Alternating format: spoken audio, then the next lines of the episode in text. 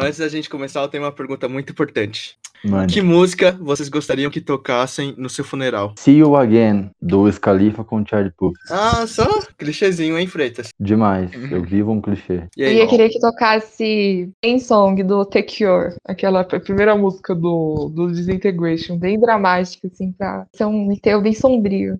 A minha seria Bring Me to Life do Evanescence. Bem paradoxo. Um bagulho meio esotérico. Exatamente. Eu longe. não sei ainda, não parei pra pensar nisso, não. Uma música, Não, um funeral. pensa aí agora, agora. Pensa agora, pensa agora.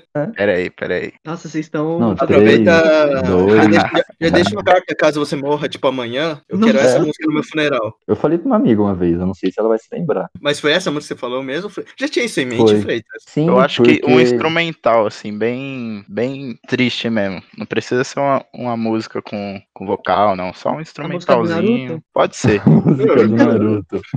Já eu que sou, eu que sou bem naru- naruteiro mesmo, já pode ser. Mano, eu ia tocar um Live and Let Die, que é a música que toca lá quando o Rei Sapo lá do Shrek 3 tá morrendo. Nossa, Sei. isso é foda. Louco. Só, que- só que, tipo, o problema é que a- Hum. só passa uma música, a parte da música que é toda triste, né? Mas depois tem um beat ela fica muito animada. E aí, vamos começar? Vamos. Bora lá. Bora. Vamos. Bom dia, boa tarde ou boa noite, entusiastas de plantão. Eu sou o Fernando Schoit Pessoal, Ellen aqui. Fala aí, eu sou o Freitas. Oi, gente, aqui é o Tito. e a gente tá com mais um convidado. Oi, eu sou o Thiago, prazer. Muito obrigado pelo convite. Boa, E é cara. isso. E a gente vai estar aqui conversando sobre Falcão e o Soldado. Opa! Soldado. Soldado.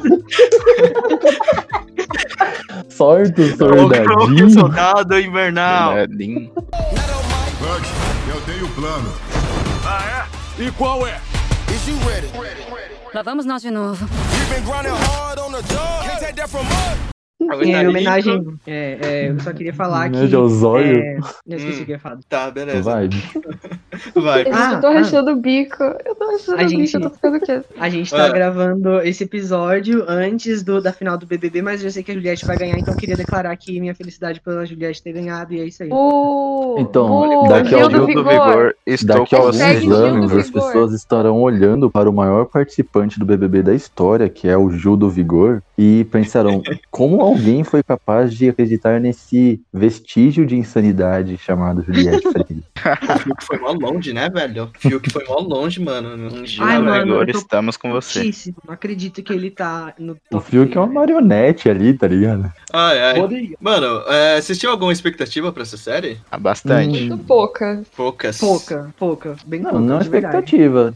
Foi muito de olhos fechados mesmo. Vocês acham que Foi. WandaVision influenciou isso? A expectativa e tudo mais? Não, Talvez um pouco. não. no meu caso não, porque Acho eu saberia que a pegada é bem diferente. É, e É. acho que é uma série que eu não teria visto se não fosse pelo podcast, talvez. Ia passar meio batido, de repente. Porque eu não acompanhei muito também. Quando lançou e É, tudo. quando eu vi que tinha lançado, eu pensei, putz, eu não vou assistir. Aí, aí todo mundo tava falando, eu falei, putz, então eu vou assistir, tá todo mundo falando, vamos ver se é bom mesmo. Ah, não? e eu fui muito com a esperança de que fosse. Foi.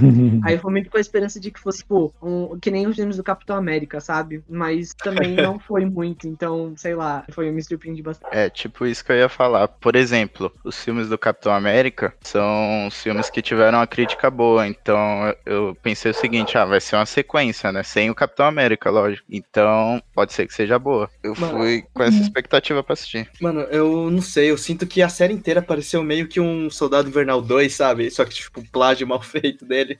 Eu vi um comentário muito bom, que era uma pessoa falando que, tipo, dava pra fa- resolver tudo aquilo num filme de, de duas horas. E pior que dava mesmo, sabe? Porque Dava, realmente, dava, dava. Dava. Bem simples. Apesar de que eu gosto muito, acho que a, a parte que eu mais gosto da série nem são os momentos de luta, é só os momentos que o Sam e o Buck estão juntos, sabe? Tipo, no barco. Sim, eu acho não. tão bom. Bro vibes, bro vibes. Não, Os melhores não. momentos pra mim eram esses mais dramáticos mesmo, nossa. Sim, esses são bons. Foi um momento ali de desenvolver personagem, né? Que fizeram com o WandaVision, na verdade, né? Sim, Desenvolver Sim. É, eu queria pegar um bagulho que o Luiz tinha falado, que no, no episódio do WandaVision a gente entrou numa discussão que se a gente teria que assistir as séries pra entender os filmes. E o Luiz falou não sei se vocês lembram, mas o Luiz falou assim: você não vai precisar, porque as séries vão ser só meio que um complemento pra você entender para você entender como o personagem X chegou até o o destino Y. E o Luiz, antes de lançar o Falcão, o Luiz falou: provavelmente o Falcão não vai querer o escudo, ele vai passar toda uma jornada até no final ele ganhar o escudo.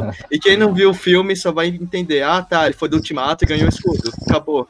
Foi, foi exatamente isso que foi a série. Você é louco, Exato, moleque visionário. Vocês lembram disso? Quem quiser Lembro, bem lembro. voltar lá, então. Eu tenho bem nítido na minha memória. Mano, e o que, que vocês acharam dos personagens? Do primeiro episódio, mais ou menos. A gente teve aquele. Ah, a gente teve o Máquina de Combate, né? No primeiro episódio. Sim. Aparecendo. Sim, Que foi? Fez uma Só- apariçãozinha bem rápida, né? Eu Bem achei que ele fosse participar mais da série. Mas eu gostei do primeiro episódio, já falando assim. Eu gosto muito daquela cena do começo, que eles naquela luta no ar, sabe? Acho uma da hora. Acho que é uma das únicas cenas de ação, assim, que eu realmente fiquei vidrado durante a série. Gosto do piloto. Eu acho interessante essa cena de luta no ar, porque é uma, uma pequena contradição do Sam Wilson, né? Porque ele fala que ele é um Capitão América que não mata e tal, e daí Isso. pula lá e explode o avião, helicóptero. Ah, Posso velho, voltar um pouquinho no- na participação do Máquina Ah, de ah. Combate? Pode, pode. Então, eu esperava que ia ter um gancho pra série dele, né? Que vai ter uma série dele. Então, eu pensei assim, ah, a participação dele agora vai ter um, um gancho. Só que não vai ter, então eu tô, tipo, uma incógnita. Tipo, como que eles vão começar a, a série dele? Porque teve um gancho, né? Pro, pro Teve. Sam, pro Buck e tal, no Ultimato. E, tipo, pra ele não. A gente não sabe nem o que aconteceu com ele agora. Mas o Coração de Ferro vai vir antes, não vai? Ou vai vir depois da Guerra de Máquinas? Ah, isso eu não, não procurei saber. Então, é porque se for antes, acho que vai ser um ganchinho. Ou o Máquina de Combate que vai dar gancho pra, pra Coração de Ferro, né? Uhum. Ah, velho, eu não sei, eu tô curtindo essa, essa penca aí de, de séries que a Marvel tá fazendo, né? Porque, que nem a gente disse antes, né? É, um- é uma forma de manter o assinante assinando, né? O cara vai ter que ficar lá pra. ah, agora tem a série do Loki, né? Que vai lançar. Então, acabou WandaVision, agora vai ter. Agora teve Falcão, depois vai ter Loki, e eu acho que aí depois vai Gavião Arqueiro, se não me engano. Tem Não, acho que tem a, animada, o Arif, eu acho. Ah, o Arif, nossa, esse que eu tô mais animado, velho. Foi- Mas o Arif não tá no, no MCU, né? Mas isso Não, um é, é, mas spin-offzinho. é, é, tipo. É tipo, tipo esse, tipo spin-offzinho. Não sei. ah, Só eu que acho que ela entra depois de Loki, não tenho certeza. Não, acho que com certeza. Loki vai lançar dia 11, né? A gente tá gravando dia 2, Loki lança dia 11. Nossa, nove, nove dias. Eu acho que é dia 11. Nove dias pra 11 lançar o Ah, Ai, mês é que 11 vem? de junho, Caramba, eu acho que é acho. de junho. É, 11 acho que era de junho? ainda. Junho? Sim. Ficar um mês sem, Ah, sem velho, nada. então. Ah, então. Ah, eu vi a nossa, galera agora. reclamando que ia ficar um mês assim, sem ter série de, de herói pra acompanhar. Cancela a assinatura. Cancela a assinatura e volta um mês grande. Mano, e Eu eu, gostei da série. Até. Ainda bem que eu não assim, pago. tipo, A gente, a gente vai, a gente vai pro, pro Se Gostou ou Não, mais, mais pro finalzinho. Ó, a Ellen tinha falado Ah, do, beleza. da série, do- da parte lá do, do Falcão e o helicóptero. Eu acho que foi só pra mostrar, tipo, ó, o Falcão é foda. Porque até aquele momento a gente não tinha muitas cenas do Falcão. O Falcão provavelmente era um dos mais esquecidos. Tanto que eu acho que no Guerra Infinita, todo mundo, tipo, quando foi virar pó, teve uma cena mó, tipo, meio impactante e tal. E o Sang só, só, só vira. Só vira. Ele só vira É. pó, sabe? Como se eu esquecesse. É. O Buck também, o Buck é o Ele- primeiro a ele e virar. o Buck, né? Ele e o Buck. É, o Ele- o Buck- e fica o braço no chão, né? Uhum. Exatamente, eles são tão fodas, e, tipo, eles literalmente esqueceram dele, deles no Guerra Infinita, sabe? Então, sei lá, achei meio complicado. E aí depois eles voltaram no, no, end- no Endgame, mas aí também não apareceram muito, então, sei lá, não sei muito bem o que pensar sobre eles. Eles acabaram não sendo tão desenvolvidos e te- teve essa vantagem da série. A cena do Falcão mesmo nesses dois filmes é a volta dele, né? Que ele é o primeiro que anuncia ali que voltou, né? No, no microfonezinho. Sim. Que É. não sobraram muitos, né? Porque a gente tem lá o, o filme do Homem-Aranha, que acho que se passam seis meses, né? De- não, um ano depois do Ultimato. E o Falcão. Oito meses. Oito meses, é. E o Falcão e o Soldado, seis meses, né? Depois do Ultimato, é isso? É, isso. É, então, eles tinham que dar uma desculpinha do porquê o, o Falcão e o, e o Soldado Invernal estiverem fora. Os caras estavam lutando contra, assim, terroristas e tudo mais. Todo mundo tá fazendo coisa e deixaram o Homem-Aranha lá, cuidando de, do mistério. O primeiro episódio a gente também teve o final. O que, que vocês acharam do, daquela, daquela participa, participaçãozinha da introdução daquele personagem? É, O final. eu fiquei meio chocadão, na moral. Final do primeiro, final do primeiro. Do primeiro. Gente, eu não tô lembrando. Eu vi a série de ontem.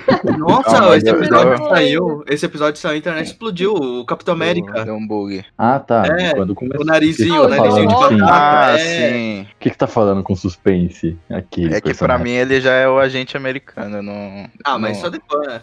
Ah, mas já, É, já, já depois. tava sacado? Já, já tinha. Oh, esse cara vai ser. Não, Pique, desde o começo, assim, pra mim foi, mano, esse cara aí tá só pra, só pra dar um, um negócio assim, tipo, o Sam não é o Capitão América. Tipo isso, entendeu? Uhum. Eu, eu fiquei, tipo, bem chocado. Assim, tipo, não chocado, tipo, meu Deus do céu, eu não sabia que isso ia acontecer. Não, tipo, acho que todo mundo já tinha ideia quando o Sam entregou o, o escudo de que isso ia acontecer, sabe? Só que, tipo, a reação do Sam ao ver aquilo, você se chocou junto com ele. Sim, então, sim, eu fiquei igual. Acho que foi mais disso. Acho que, já que vai falar, só vou falar uma coisa que foi uma coisa muito. que me assustou, uma coisa muito nada a ver. Na, na primeira vez que o Buck aparece, eu quase joguei meu celular longe, porque tava mostrando devagar lá o bagulho, a paisagem dentro do salão. De repente ele quebra a parede. E eu levei um puta susto, velho.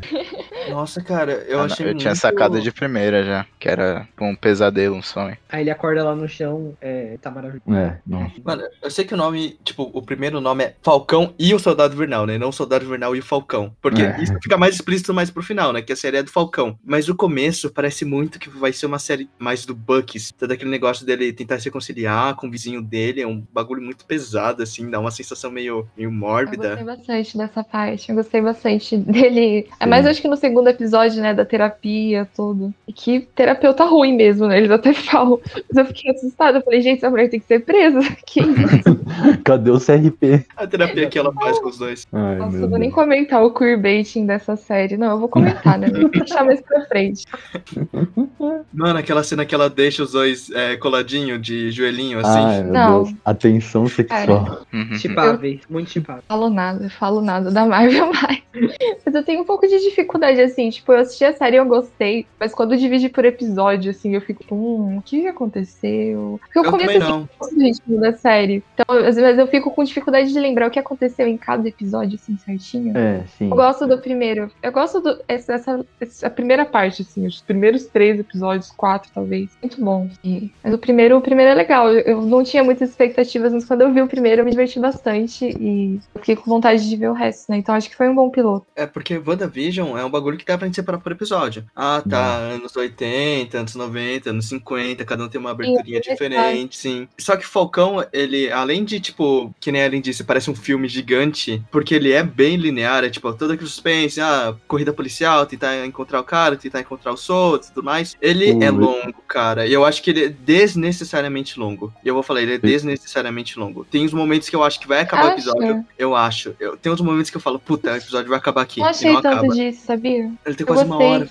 Eu, também gostei do senti. Ritmo, Ah, eu apesar de tudo. É, eu achei um ritmo da hora. Algumas coisas foram arrastadas mesmo, mas teve coisa que é, eu acho que fizeram um pouco na pressa, tipo, tanto o agente americano, Capitão América, né? Vocês sabem, e a Sharon Carter também. Nossa, O- Sharon. Nossa, O negócio da. Sharon Nossa.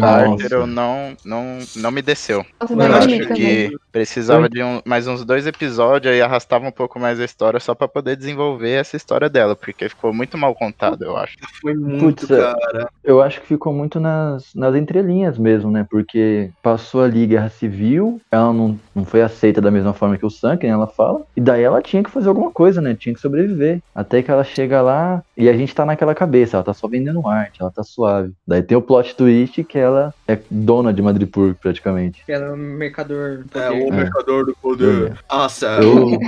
Nomes. Eu tenho, eu tenho muitas críticas a Madripoor, a representação ali, porque fica aquela coisa que sempre tem, né? Uma cidade que não é americanizada, até quando eles chegam, tem a musiquinha, Tigre sorridente. oriental. Demais. É, De- Nossa, E não. o tigre e é sorridente. tudo ali, né? É toda aquela coisa É tão caricato. tão caricato, exato. E daí é Veneno que é de cobra, é isso que nós tomamos. Nossa, olha como eles são exóticos. Todo mundo tá armado. país. Aquela cena que eles Ai, começam, cara. começam a ser procurados, me lembrou muito Mandaloriano, que todo mundo tem o celular que começa a apitar. E, tipo, nossa, a gente tem que matar aqueles caras, velho. E vai todo mundo pra cima dele. Quem assistiu aqui Mandaloriano? Eu não, não vi. Não, não assisti Mandaloriano. Floriano. Ah, então não vou fazer referência. Ninguém vai sacar aqui. Só os ouvintes. Os ouvintes sabem o que, que eu tô falando. Os ouvintes, Os grandes ouvintes. E Dois os- ouvintes.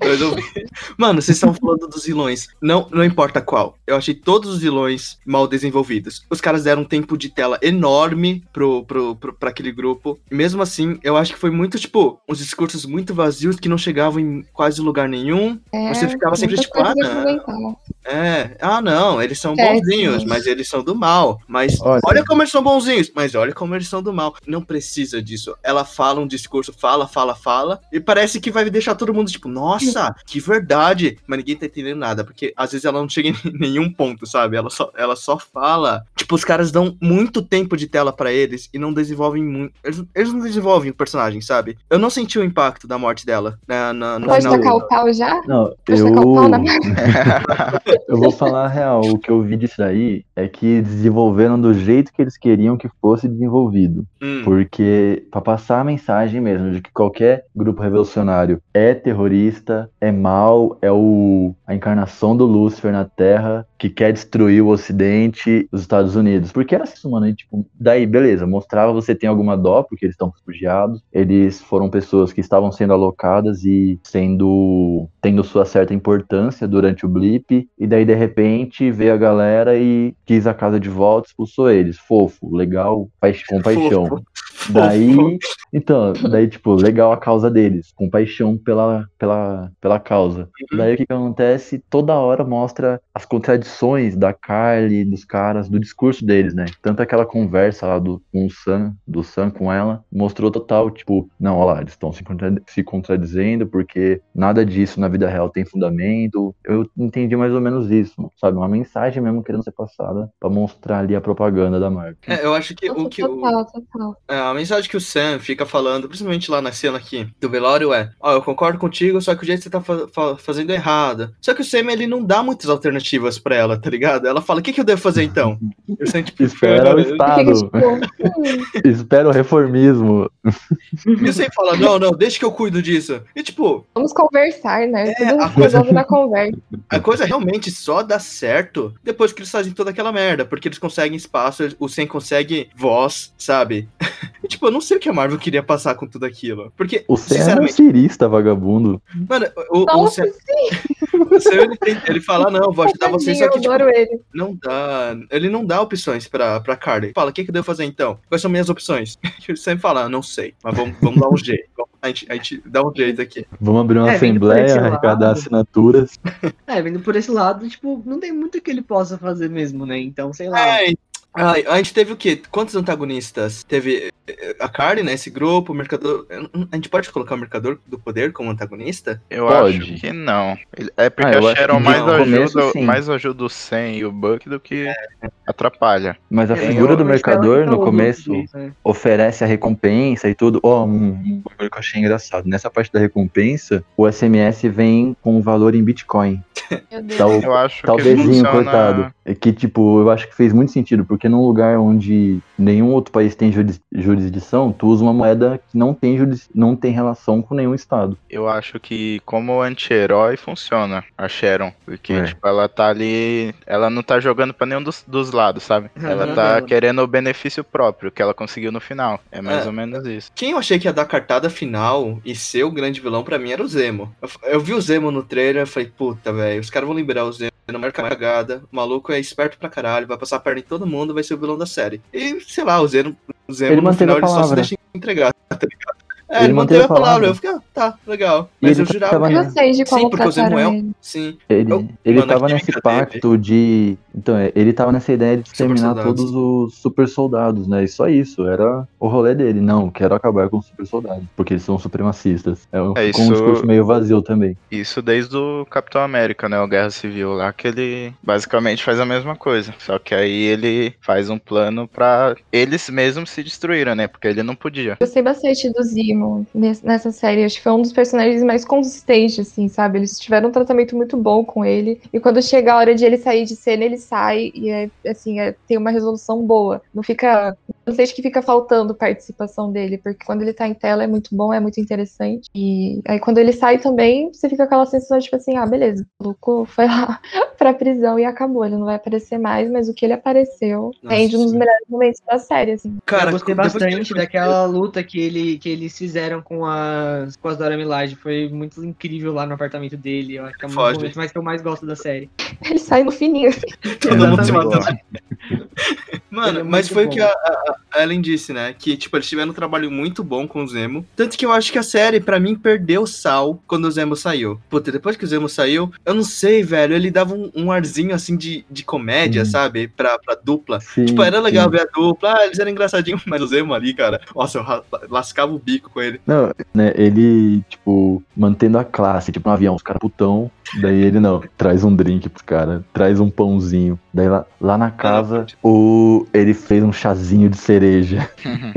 Eu não lembro, eu não lembrava muito do Zima, assim, eu sabia mais ou menos quem ele era, mas eu não lembrava em que filme ele aparecia, eu não sabia muito do personagem. Então acho que funciona bem, porque mesmo não conhecendo ele, conseguiu me convencer, conseguiu me convencer, sabe, o personagem, assim, porque eu não lembro. Inclusive eu queria perguntar pra vocês que, tipo, manjam mais, assim, dos filmes, dos quadrinhos da Marvel, porque eu lembro que dele que falavam que ele tinha sido mal aproveitado, que ele tinha sido, tipo, fez uma É, participação sim. muito ruim em algum filme. Aí eu pensei, É né, que ah, o- agora né, teve a participação dele, sente. É que o Zemo dos quadrinhos pra esse Zemo é bem diferente, Uhum. pra se dizer. Sim, ideologias e tal, é bem diferente. Só que eu gosto mais Uhum. desse Zemo de agora, eu acho. Nossa, assim, é, eu, eu gostava muito do Zemo nos desenhos animados. Nossa, eu curtia muito ele, porque, tipo, todo mundo era, tipo, muito super poderoso, e alguns episódios o Zemo era só, tipo, o cara só mexia umas peças, sabe? Todo mundo se destruía, todo, Uhum. mundo fazia merda, o cara conseguia destruir os Vingadores assim, tá ligado? Curtia muito o Zemo. Ele com aquela máscara roxa, nossa, quando ele pegou a máscara, falei, puta, vai começar. E ele, ele coloca a máscara, atira e tira.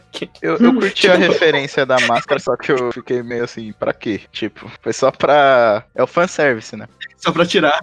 só pra só- tirar. É o fanservice, só pra todo mundo olhar, olha o Zemo dos quadrinhos. É ele aí, ó. Ah, é. Porque re- reclamaram O- disso também. Falaram que no É, Guerra é. Civil ele não tinha identidade, né? Que ele É, era um cara normal. Uhum.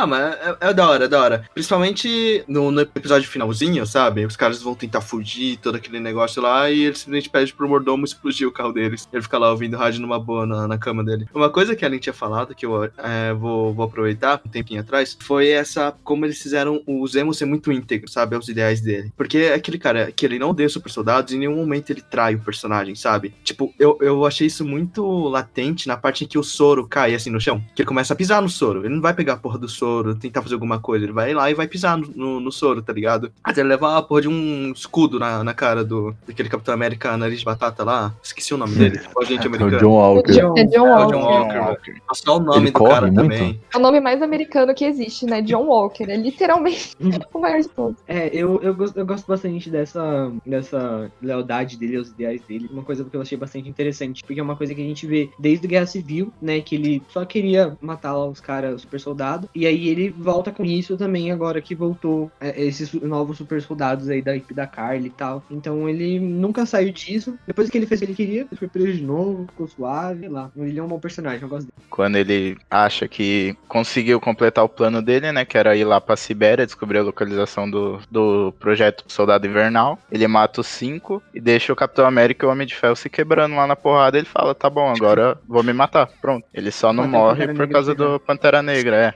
Pantera Negra tira a arma dele. Eu curti muito a aparição também da Okoi. Nossa, aquele finalzinho do episódio que começa a tocar a Não musiquinha. é o Koi. É o Koi não aparece. Não é o Koi? Nossa, não, eu é a, confundi. é Não. a É parecida. Ayo, não é? Não é Ayo. Isso. É, isso, É isso. Ayo, né? Ela é Ah, a segunda tá. em comando das Dora Milaje. Ela mesmo, ela mesmo. É ela que segura o escudo, não é? Não, é outra. É, não. Não, pera aí, agora, agora eu tô confuso, eu não. galera. Vamos lá. A Ayo é a primeira que aparece, a primeira da Hora Milaja, que tá junto com, com o T'Challa no, no negócio da ONU lá que o pai dele morre. Isso, verdade. Tá, tá. Quem, quem segura o escudo? Eu não Acho lembro que o é ela mesmo. É, Não, eu acho que não é ela, porque uma pega e ela dá ordem. Isso eu tenho na minha cabeça, eu acho que é isso. Ah, Ah, não, não, não. ah, verdade, é verdade, verdade. verdade. É verdade. Verdade, verdade, verdade. Enfim, elas Hum. são muito tops, são maravilhosas. E aí, eu, o John, eles, os três, né? O Sam, o Buck e o John, eles levam um pau pra elas, né? E o John fala: caramba, mano, elas nem eram super soldados e levei um pau. E ele fica mó chateadão. É, todo o bagulho do John é só porque o cara se achava foda e e ele não era. Era só isso. Exatamente. O plot Ele dele. fica muito cismado com isso. Desde a primeira vez que ele olha pro Buck, ah, pra você é fácil, né? Ou então,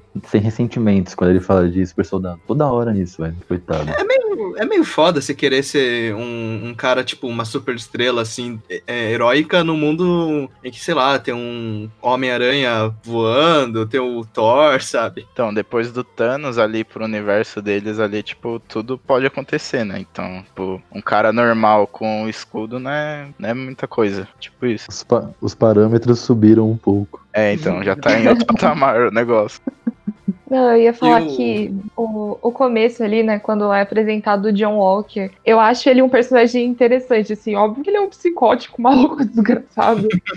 Eu acho que ele funciona dentro da série, sabe? Gostei desse. Né, tem a cena, mas acho que provavelmente é mais, uma das mais icônicas, né, dele metendo escudo no, no cara no meio da- praça Nossa, pública. esse episódio, esse episódio eu vi o é- print esse é em todo lugar. Sim, eu também. E só que eu acho que lá pro final, eu não sei, eu não sabia. Quando, quando veio esse negócio, é agente americano, né? Eu não conhecia, Isso. mas eu pensei, deve ser alguma coisa dos quadrinhos que eu não conheço. Mas beleza, eu fui pesquisar só nesse momento isso mesmo. Eu não, porque eu achei que ele foi ficando, foi perdendo intensidade no sentido de que ele foi só tipo sendo jogado de escanteio assim. E ah, agente americano. E pode ser porque eu não conheço o personagem dos quadrinhos, mas eu achei meio, é que o, o final da série é meio corrido, né? Tem resoluções Uhum. meio apressadas. Eu, eu concordo. O personagem que ele se desenvolveu bastante nos primeiros episódios ali, ele, ele era meio que um antagonista, né? Porque tecnicamente ele tava impedindo ali os movimentos do Sam e do Buck, ele queria estar ali junto, então ele era chatão pra caramba. Então, é, e aí ele acabou, quando, quando ele colocou o soro, né? Que ele matou os caras lá, você ficou, mano, não é possível uma coisa dessa, que não sei o quê. Então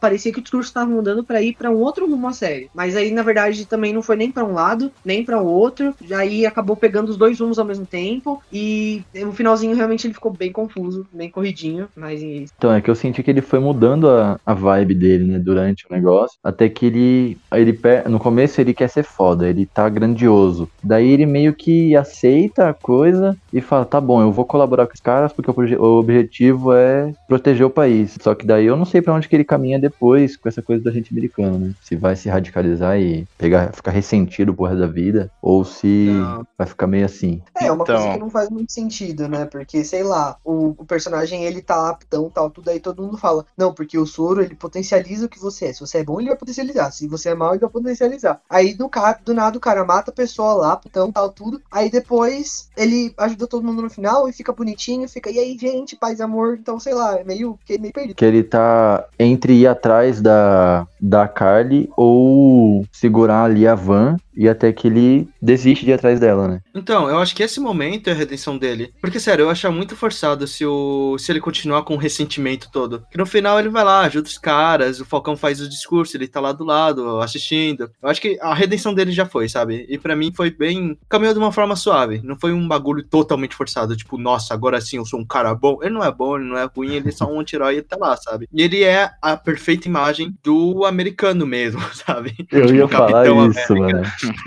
Nacionalista, patriota até o último supremacista, que tem um amigo negro, por isso que ele é- não é tão racista, tá ligado? É- E ele foi muito mal aproveitado. Nossa, Estrela Negra foi muito mal aproveitado, cara. Nossa, sim. Foi Meu, é mesmo. ridículo. Peraí, ele era um personagem dos quadrinhos? Sim, sim. É Zoeira. basicamente a mesma história Ah, no- nos quadrinhos. Ele vira o Capitão América, tem o parceiro dele, é tipo o Buck dele, só que, né, é a Estrela Negra, e acontece mais ou menos a mesma coisa. Aí ele virou agente americano, mas basicamente o agente americano é o Capitão América que faz trabalho sujo. É basicamente isso. Os caras vão repetir a história do Capitão América. Ele vai estar E vivo. não, é, eu não duvido. Falando nesse, nesse personagem que surgiu no final, a Rincana, né? Ele. O, o modo como ele surgiu, eu achei legal. Porque introduziu uma personagem que eu gosto muito, a Madame Hydra, né? Então, caralho, Sim. mano, eu lembro dela no desenho do X-Men, sabe? E, é, irritando ali o Wolverine e tal. Então, mano, nossa, foi maravilhoso pra mim. Eu fiquei felizinho. Gostei de ver ela no, ali aparecendo pela primeira vez. Eu acho que ela vai ter algum papel fundamental ali pra criar os Thunderbolts, eu acho. Eu achava que ia ser o Zemo, mas o Zemo tá preso, então eu não sei. Alguém tem que liberar ele, né? Nossa, Daí tem pode vamos ser que liberar. ela tenha ação. Aí ele tá lá na balsa. Uhum. A Marvel viu que o que o Zemo fez muita popularidade. Tanto que eles é, lançaram é, uma versão é, estendida da dancinha dele, sabe? Eu acho que, acho que a Marvel vai aproveitar isso. É, Eles com certeza não vão jogar o Zemo fora. Ele não teve um arco completamente. Ele teve um arco fechadinho, mas eu acho que a Marvel não ia desperdiçar isso. Porque é a Marvel, né? Tanto que, porra, eu tenho certeza que os caras colocaram a, a Agente Carter só pra, tipo, ah, cara, tem algum personagem que a gente pode usar? Tem, tem ela que sumiu. Pronto, bota lá, entendeu? E eu acho que eles estão fazendo isso também. WandaVision, vou fazer isso em outras séries também. Vou pegar uns personagens totalmente coadjuvantes e vão botar lá do nada, sabe? Só porque. É. Olha como o nosso universo é construído, sabe? Esse tipo de coisa. Então, Que nem fizeram estão com- recolhendo, né? Estão É, que nem recolhendo que ficou com- pra trás. Que nem fizeram com Longe de Casa, pegaram cientistas lá, os atores coadjuvantes que apareceram em uma cena só do Homem de Ferro 1, botaram lá no Longe de Casa e, ó, aqui, olha como a gente planejou Uhum. deles, como claro que não, claro que não. Tudo friamente calculado. Loki- certeza que no Loki eles vão pegar aqueles guerreiros lá que eram amigos do Thor no primeiro filme. Uma coisa na moral. Nossa, eu, eu, eu gostava daqueles guerreiros que apareceram nos dois primeiros filmes do, do Eu Thor. também gostava. Eles morrem, né, eu acho. Morrem? Acho que Puta. morre no 2 ou no 3. Acho que a Hela mata eles, não tenho certeza. É, eu acho que foi no 3, quando o Thanos ataca, não foi? Alguma coisa assim? Não, quando a Hela mata eles, né? A Hela invade Asgard, acho que ela, Ela mata. mata. eles, né? Verdade, nossa, boia Verdade. completamente, mano. Verdade, verdade. É porque eles só não tão. É, é, tipo, são legais, mas ao mesmo tempo são esquecidos, sabe? Quando eu É assisti o Thor descartável, 3, na verdade. quando eu assisti o Thor 3, eu tinha esquecido quem eles eram. Pra mim, ela só tava matando um monte de, de Asgardiano. Ah lá, o Asgardiano forte. tá, acabou. Olha lá o figurante. O segurante Asgardiano. Ah, tá, sim, você é forte, era mais. Ah. Mano, eu tenho certeza que a Marvel faz todo mundo ir pra balsa só pra. Tem sempre esse bagulho. Ah, vão libertar a balsa, vão todos os vilões sair e vai ter aquele bagulho. E vai ser legal. Eu tô, Eu, eu tô acho que esperando. vai ter alguma coisa a ver com, com os Thunderbolts, eu acho. Eu quero que a balsa seja explodida, qualquer coisa do tipo. Eu quero que a balsa seja aberta. Quero todo mundo de lá dentro saia, sabe? Esse bagulho. Eu gosto desse clichê, sabe? Vão Eu botar quero- os vilões de volta porque a prisão não. abriu. Tipo, Eu queria a acabando, balsa sendo destruída e, tipo, fazer o. A graphic novel Vingadores Motim virar filme. É muito louco. Os caras vão pra uma sim. floresta, tem todos uns bagulho lá. Uhum. É, essa balsa é tipo o Azkaban da Marvel. Sim, com a É. balsa abrindo, eles podiam também colocar, além do Zemo, né? A gente tem também o. Os vilões do Homem-Aranha podiam se reunir lá, fazer um CC É, então. sinistro. O, o Motim É. começa isso, né? Mostrando o Homem-Aranha e daí ele tá mó pensativo até. É muito da hora. Então, eu ia falar sobre isso. Recentemente, no jogo do Homem-Aranha de PS4, é, acontece isso. Abre a, a balsa, né? É foda. É, abre... Nossa, ô, eu joguei aquele jogo e eu não esperava aquela cena. Tipo, pra mim, o único vilão do, do jogo do Homem-Aranha ia ser o, aquele cara negativo, né? É, eu Ah, também tipo, achei. No- quando eu tava jogando no meio do jogo, apareceu o Electro, o Rhino. Nossa, pulei da cadeira, foi muito bom. E eu espero que isso aconteça, sabe? Tipo, ver um monte de, de vilão. Porque os vilões da Marvel são muito mal aproveitados. Por isso que eu não gosto deles matarem os caras, sabe? Ó, o Doutor Estranho matou. Por quê, velho? Deixa o cara vivo, ele reaparece lá. E, tipo, é, botar eles vivos na balsa seria muito mais da hora quando eles saíssem. Tipo, a Buta tá lá. Quem mais tá lá? Eu acho que o Abominação deve O estar lá escorpião também. aparece no, na cena pós-crédito. Porque o, o Abo- a Abominação ele vai estar confirmado pra She-Hulk. E, sei lá, pra mim seria muito legal se a balsa abrisse e o, o Abominação estivesse lá. Porque os caras não iam deixar o Abominação solto. O cara apareceu em Incrível Hulk, foi o vilão principal. Isso foi o quê? Uns 10 anos atrás, sabe? Esqueceram ele. Esqueceram É também o o líder. filme, né? Do MCU, Uhum. eu acho. Esqueceram um monte de vilão. Esqueceram o líder, o do Incrível Hulk também. Ele tem uma. Vai ser criado o líder, a cabeça dele começa a expandir, né? Com o, o DNA do Hulk, e ele nunca mais aparece, sabe? Eles vão ter que dar uma explicação muito grande pra pra esse tipo de coisa se eles quiserem resgatar. A franquia do Hulk é meio complicada pra Marvel, né? Que acho que os direitos do Hulk não são da Marvel. Uhum. É, não pra filme solo, ele pode aparecer nos outros filmes. Aí acho que por isso que ficou meio. Só se eles fizerem um acordo igual fez com a Sony pra fazer os filmes do Homem-Aranha, aí acho que dá pra dar andamento. Querendo ou não, o Hulk foi a bilheteria, a menor bilheteria da Marvel, sabe? Então eu, eu entendo o que eles fazem, mas sei lá, cara, ao menos fechar essa pontinha, sabe? Também naquela época o pessoal já tava saturado de Hulk, né? Tava muito perto do Hulk É, 1, Hulk verdade. 2, Hulk 3. Hum. Ô, vocês querem falar da Sharon Carter? Ou- Ah, não, não. O que que vocês acharam daquele escudinho, aquele finalzinho, aquele pós-créditos do. do John Walker fazendo o escudinho lá na, na marretada. Até que ele durou bastante, que ia né, dar esse escudo. É, eu pensei que ia dar muita merda, mas não deu. E é isso aí. Mais uma vez, eu não vi os pós-créditos. Eu só vi do É que nem último. WandaVision. É, exatamente, eu só vi o do último, eu pensei, né? Tem um no penúltimo, ele fazendo um escudo. Qual Eu que é o Esse é contextualizar. Qual que foi o quê? O Ah. O do último. O do último é Sharon Carter lá, ela vira agente Ah, Carter. verdade. Isso, Mas eu achei-. Eu achei o penúltimo episódio muito fraco, cara. Tipo, eu queria um episódio igual ao penúltimo episódio, só que não daquela forma, sabe? O penúltimo episódio teve uma lutinha, que foi o Falcão e o Bucky contra o John Walker, legal tal. E o resto foi só, tipo, os caras encaminhando pro final. Eu acho E que foi o episódio só mais um monte de gancho, mesmo. né? É, foi só gancho, gancho, gancho. Porra, eu acho que esse episódio poderia, tipo, fazer uma coisinha mais legal, sabe? Tudo que eu acho que foi apressado no último episódio poderia ter sido colocado ali. E não só, tipo, ó, o Sam tá treinando, porque se ele aparecer no escudo lá, jogando escudo, é, tudo quanto é lado, manuseando super bem, vai ficar forçado. Então vamos fazer aqui meia hora dele lá, jogando escudo na parede. Pega o escudo, eu gostei dele treinando. Eu gostei muito, eu gostei muito, eu não achei forçado, não. Eu acho que na Brincando verdade de foi legal. essencial. Eu acho que foi Eu sei. essencial, porque, porque senão depois, um, que nem você falou, ia ficar forçado. E dois, conseguiu trazer toda a, a história ali do escudo, toda, todo o peso do escudo, sabe? A questão do Sam e do Buck, sabe? A história deles juntos. Então, sei lá, eu acho que trouxe um peso muito grande pra história, um peso emocional maior. E eu não acho que foi desnecessário. Não, o que eu tô falando é ele ser baseado, o episódio, basicamente nisso, sabe? Basicamente no. Vamos resolver o que a gente tem que resolver pra no final ser só porrada e acabou, entendeu? Eu acho assim, o problema é que, tipo assim, o episódio 4 foi muita porrada. Teve a briga dos três lá tal, foi muita muito trocação de soco e tal. Aí chegou no quinto episódio, aí o pessoal tava esperando mais, né? Falou, porra, vai ter mais porrada. Aí deu, tipo, foi mais pra desenvolver o Sam, como ele virando o Capitão América, teve a conversa dele lá com o Isaiah e tal. Então, Uhum. tipo, o pessoal deve ter dado uma desanimada é, nisso daí. Ah, eu não sei, eu acho que nem só de porrada vive o homem, então gosto É, de então. Não, então, o que eu disse, Também eu esperava um episódio. Então, eu esperava um episódio que fosse assim, só de conversa, só sem porrada nenhuma. Só que eu esperava uma outra abordagem, sabe? Pra atar um pouco o nó. Porque eu acho que o episódio 5 foi muito comprido pra não. de- Eles desenvolveram bem, tal. O Falcão, o Buck, o treinamento. Mas eu acho que eles poderiam ter desenvolvido mais, mais coisas, sabe? Do que ficar muito solto as coisas no, no último episódio. Pode crer. E eu acho que a gente talvez não tivesse. Eu não sei vocês, né? Acho que talvez a gente não tivesse essa, essa questão de ter sido meio um episódio só de ganchos. E que eu não sei se vocês gostaram do último episódio, mas eu não gostei. Eu acho que se as cenas de ação Uhum. tivessem sido melhores, a gente não ia se preocupar muito com isso, sabe? Porque o episódio 5 ele ia ser mais, mais assim, meio qualquer coisa, mas aí ia vir a ação do último episódio e ia meio que esquecer, sabe? Porque é o último episódio. Mas acho que pra mim, nesses últimos dois aí, nessa questão de ação e tudo, e as resoluções dos conflitos, né? Ficou tudo tão apressado. E não sei, eu não curti. Se tivesse pelo menos umas cenas de ação melhores, dava pra dar uma maquiada, tá ligado? Nossa, com Sim, certeza. Com certeza. O, o Sam como Capitão América, tipo, assim, ele fo- focou nele, né? Porque tecnicamente ele era o foco ali, né? Da, da- da- do, do episódio final, né? De trazer e mostrar que ele era o novo Capitão América. Então, desenvolveu ali as lutinhas dele, mas, tipo, o Buck morreu, né? Ficou esquecido, tadinho. Então, tipo, apareceu ali naquela cena da moto, pulou da moto, Foi de motoca. cara, e aí depois sumiu. Foi só isso mesmo. E é só eu isso. gostei. Eu gostei, eu gostei de- dele ter- deles terem feito isso. É, Eu eu gostei deles terem colocado. Eu gostei, eu gostei deles terem colocado o Soldado Invernal um pouquinho de lado. Esse é o episódio do, do Falcão. Tanto que no final é Capitão América, o Soldado Invernal, o título. Eles reforçam bastante isso.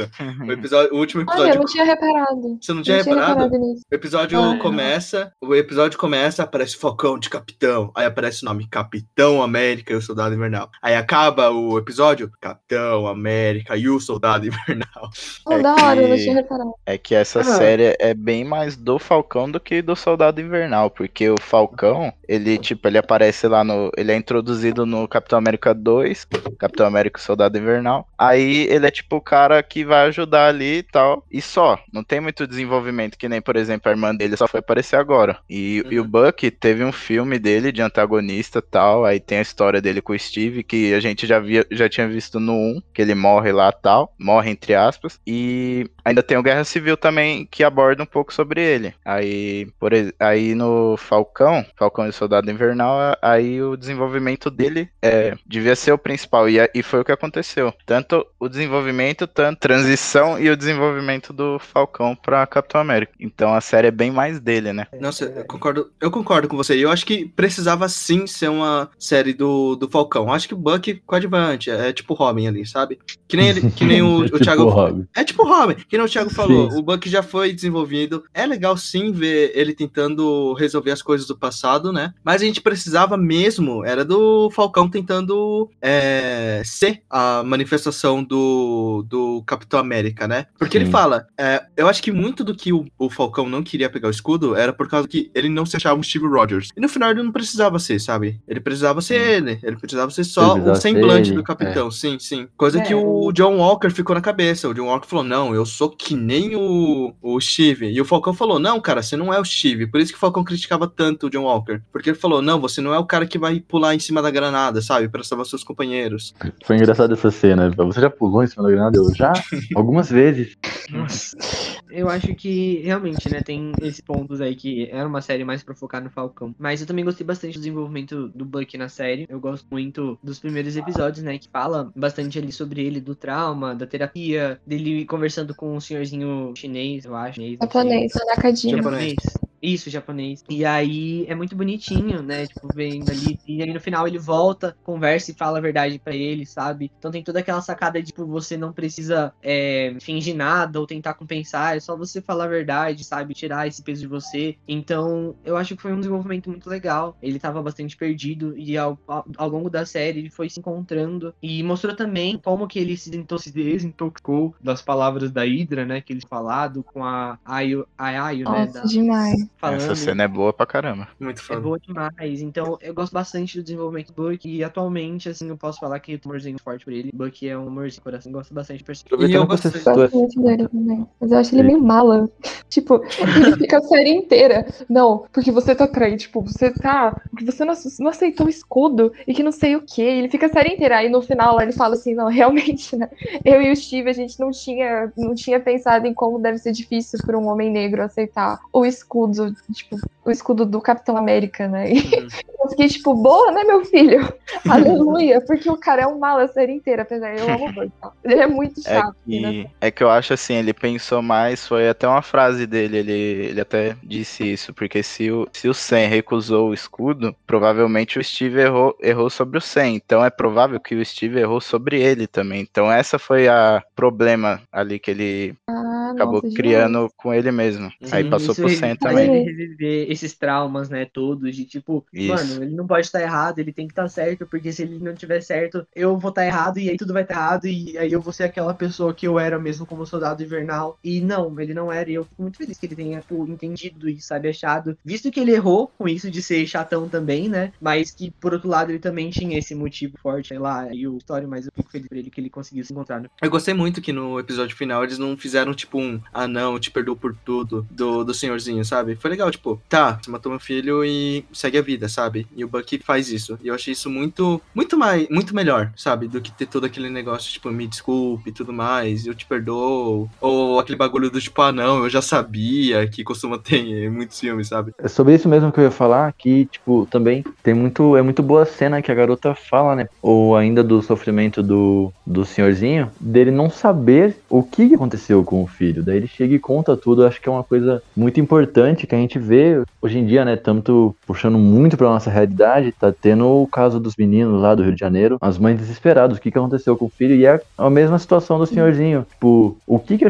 tinha acontecido com meu filho? De repente falaram que era lugar errado, na hora errada, mas por quê? Como? Onde? e Tal. Daí eu acho que isso confortou muito a alma dele. Dele tá sabendo exatamente o que, que aconteceu. E do Buck também, né? Sim, com certeza. Aí, Uma- uma- um ponto que eu gosto muito na série é o desenvolvimento do Sam, né? e Junto com a história ali do Isaiah. Eu acho muito bonita a, a, a meio que a paternidade, paternalidade ele surge dos dois, sabe? Tipo, essa conversa, essa meio que amizade que vai surgindo aí ao longo da série. Quando a gente vê ele no, no- nos primeiros episódios, né? E ele fica putão com eles lá, eu fico, caramba, mano, o que será que aconteceu tal? Aí Que depois ele atuação. conta a história. Nossa, assim, maravilhosa. E depois ele conta a história e você fica, caramba, mano, é verdade. Traz toda aquela questão, é, aquele peso, né? De pegar o escudo do Capitão, do Capitão América e tal. Todos, todas, todas essas questões ine- inerentes a isso. Então, caramba, mano, foi um momento muito legal pros dois, eu achei top mesmo. Já que você citou o Isaiah, eu queria puxar um gancho também, que tem o neto dele, né? O neto dele é, é membro dos Novos Vingadores, então também foi um gancho, assim, junto com o WandaVision, com os filhos da Wanda, pra um possível filme do, dos Jovens Vingadores. Eu achei isso interessante, porque pode ser também uma forma deles encaixar os X-Men no, no universo da Marvel. Eu ainda não enxergo como que vão, vão encaixar isso, mas eu acho que vai ter alguma coisa a ver com os Jovens Vingadores, assim. É, e ainda gente tem a falou filha do disso no- Arqueiro, né? A gente, A gente conversou falou disso tanto no sobre isso. episódio de WandaVision. E pra mim, a, a única possibilidade dos X-Men chegarem é papo de universo paralelo. Ainda Multiverso, acho, assim. eu ainda acho É. que a Wanda. Acho, acho, acho ainda que a Wanda.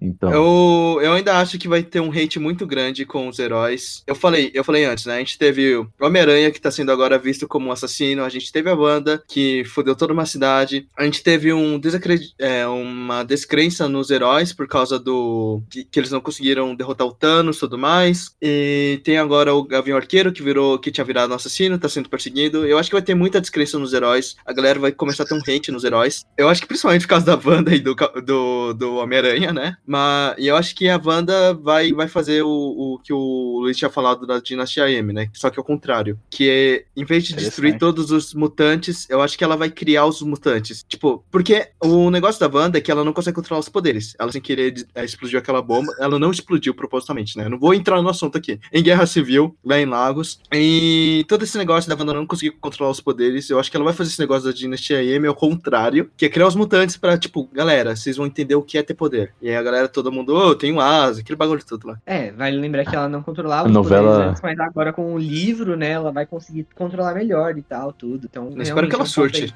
a Wanda vai criar a novela Caminhos do Coração. Caminho sucesso. Caminhos da, da vida do coração. Enfim. Posso só completar rapidinho? Aham, A, tá a questão do multiverso que o Freitas falou. Vai ser abordado agora, né, no filme do Doutor Estranho. E estão falando também do Homem-Aranha também, né? Que parece que vai ter o Aranha Verso. Eu não, não tenho certeza. Eu acho que não, mas os rumores estão indicando Botinho, isso. é, botinho, botinho, tudo quanto é lado. O maior boato atual. É, então, é tipo o Cyberpunk.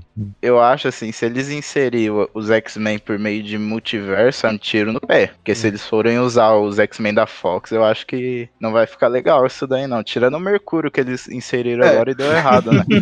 Jogaram o Mercúrio. Jogaram. Não, ele é o Bonner, a gente tem que lembrar que ele é o. Bonner. Eu não sei, é meio complicado, porque multiverso não é uma coisa fácil de se trabalhar, né? A DC mesmo tem, tentou fazer isso, não ficou ruim o jeito que eles fizeram, né? no- na- nas séries e tal. No, no É Flash, aquela né? Ficou gostosinho, ficou bonito. Porque é animação, porque é animação, a Marvel Não, também. Não, é não, não, mano, não. tô falando no na Flash. série. Na Ah, série da tá. CW. Ah, tá. Não Crise ficou nas ruim. Infinitas Terras. Não, sim, mas Crise eu tô nas falando que não Terras é. é muito bom. Sim, mas eu tô falando que a gente não tá falando de universo cinematográfico, sabe? E isso pode dar, dar ruim. É. Como assim? Por, mas, tipo, Mas é o parecido, é um universo de séries sim, ali. sim, sim, É. sim. Mas é, É, menos não. arriscado. Mas é menos não, na, arriscado. na verdade, É, não, porque Não, é eles... menos arriscado, Tito. É Não, menos arriscado calma, eu colocar no explicar. filme. Ah, Deixa eu vai. explicar. Porque, assim, as séries da DC, elas fizeram um gancho com séries que estavam da CW, com a série feita pela Netflix dos Titãs, eles fizeram com o Smallville, eles fizeram com o filme da Liga da Justiça, com o filme do Superman antigo, então eles juntaram muita coisa.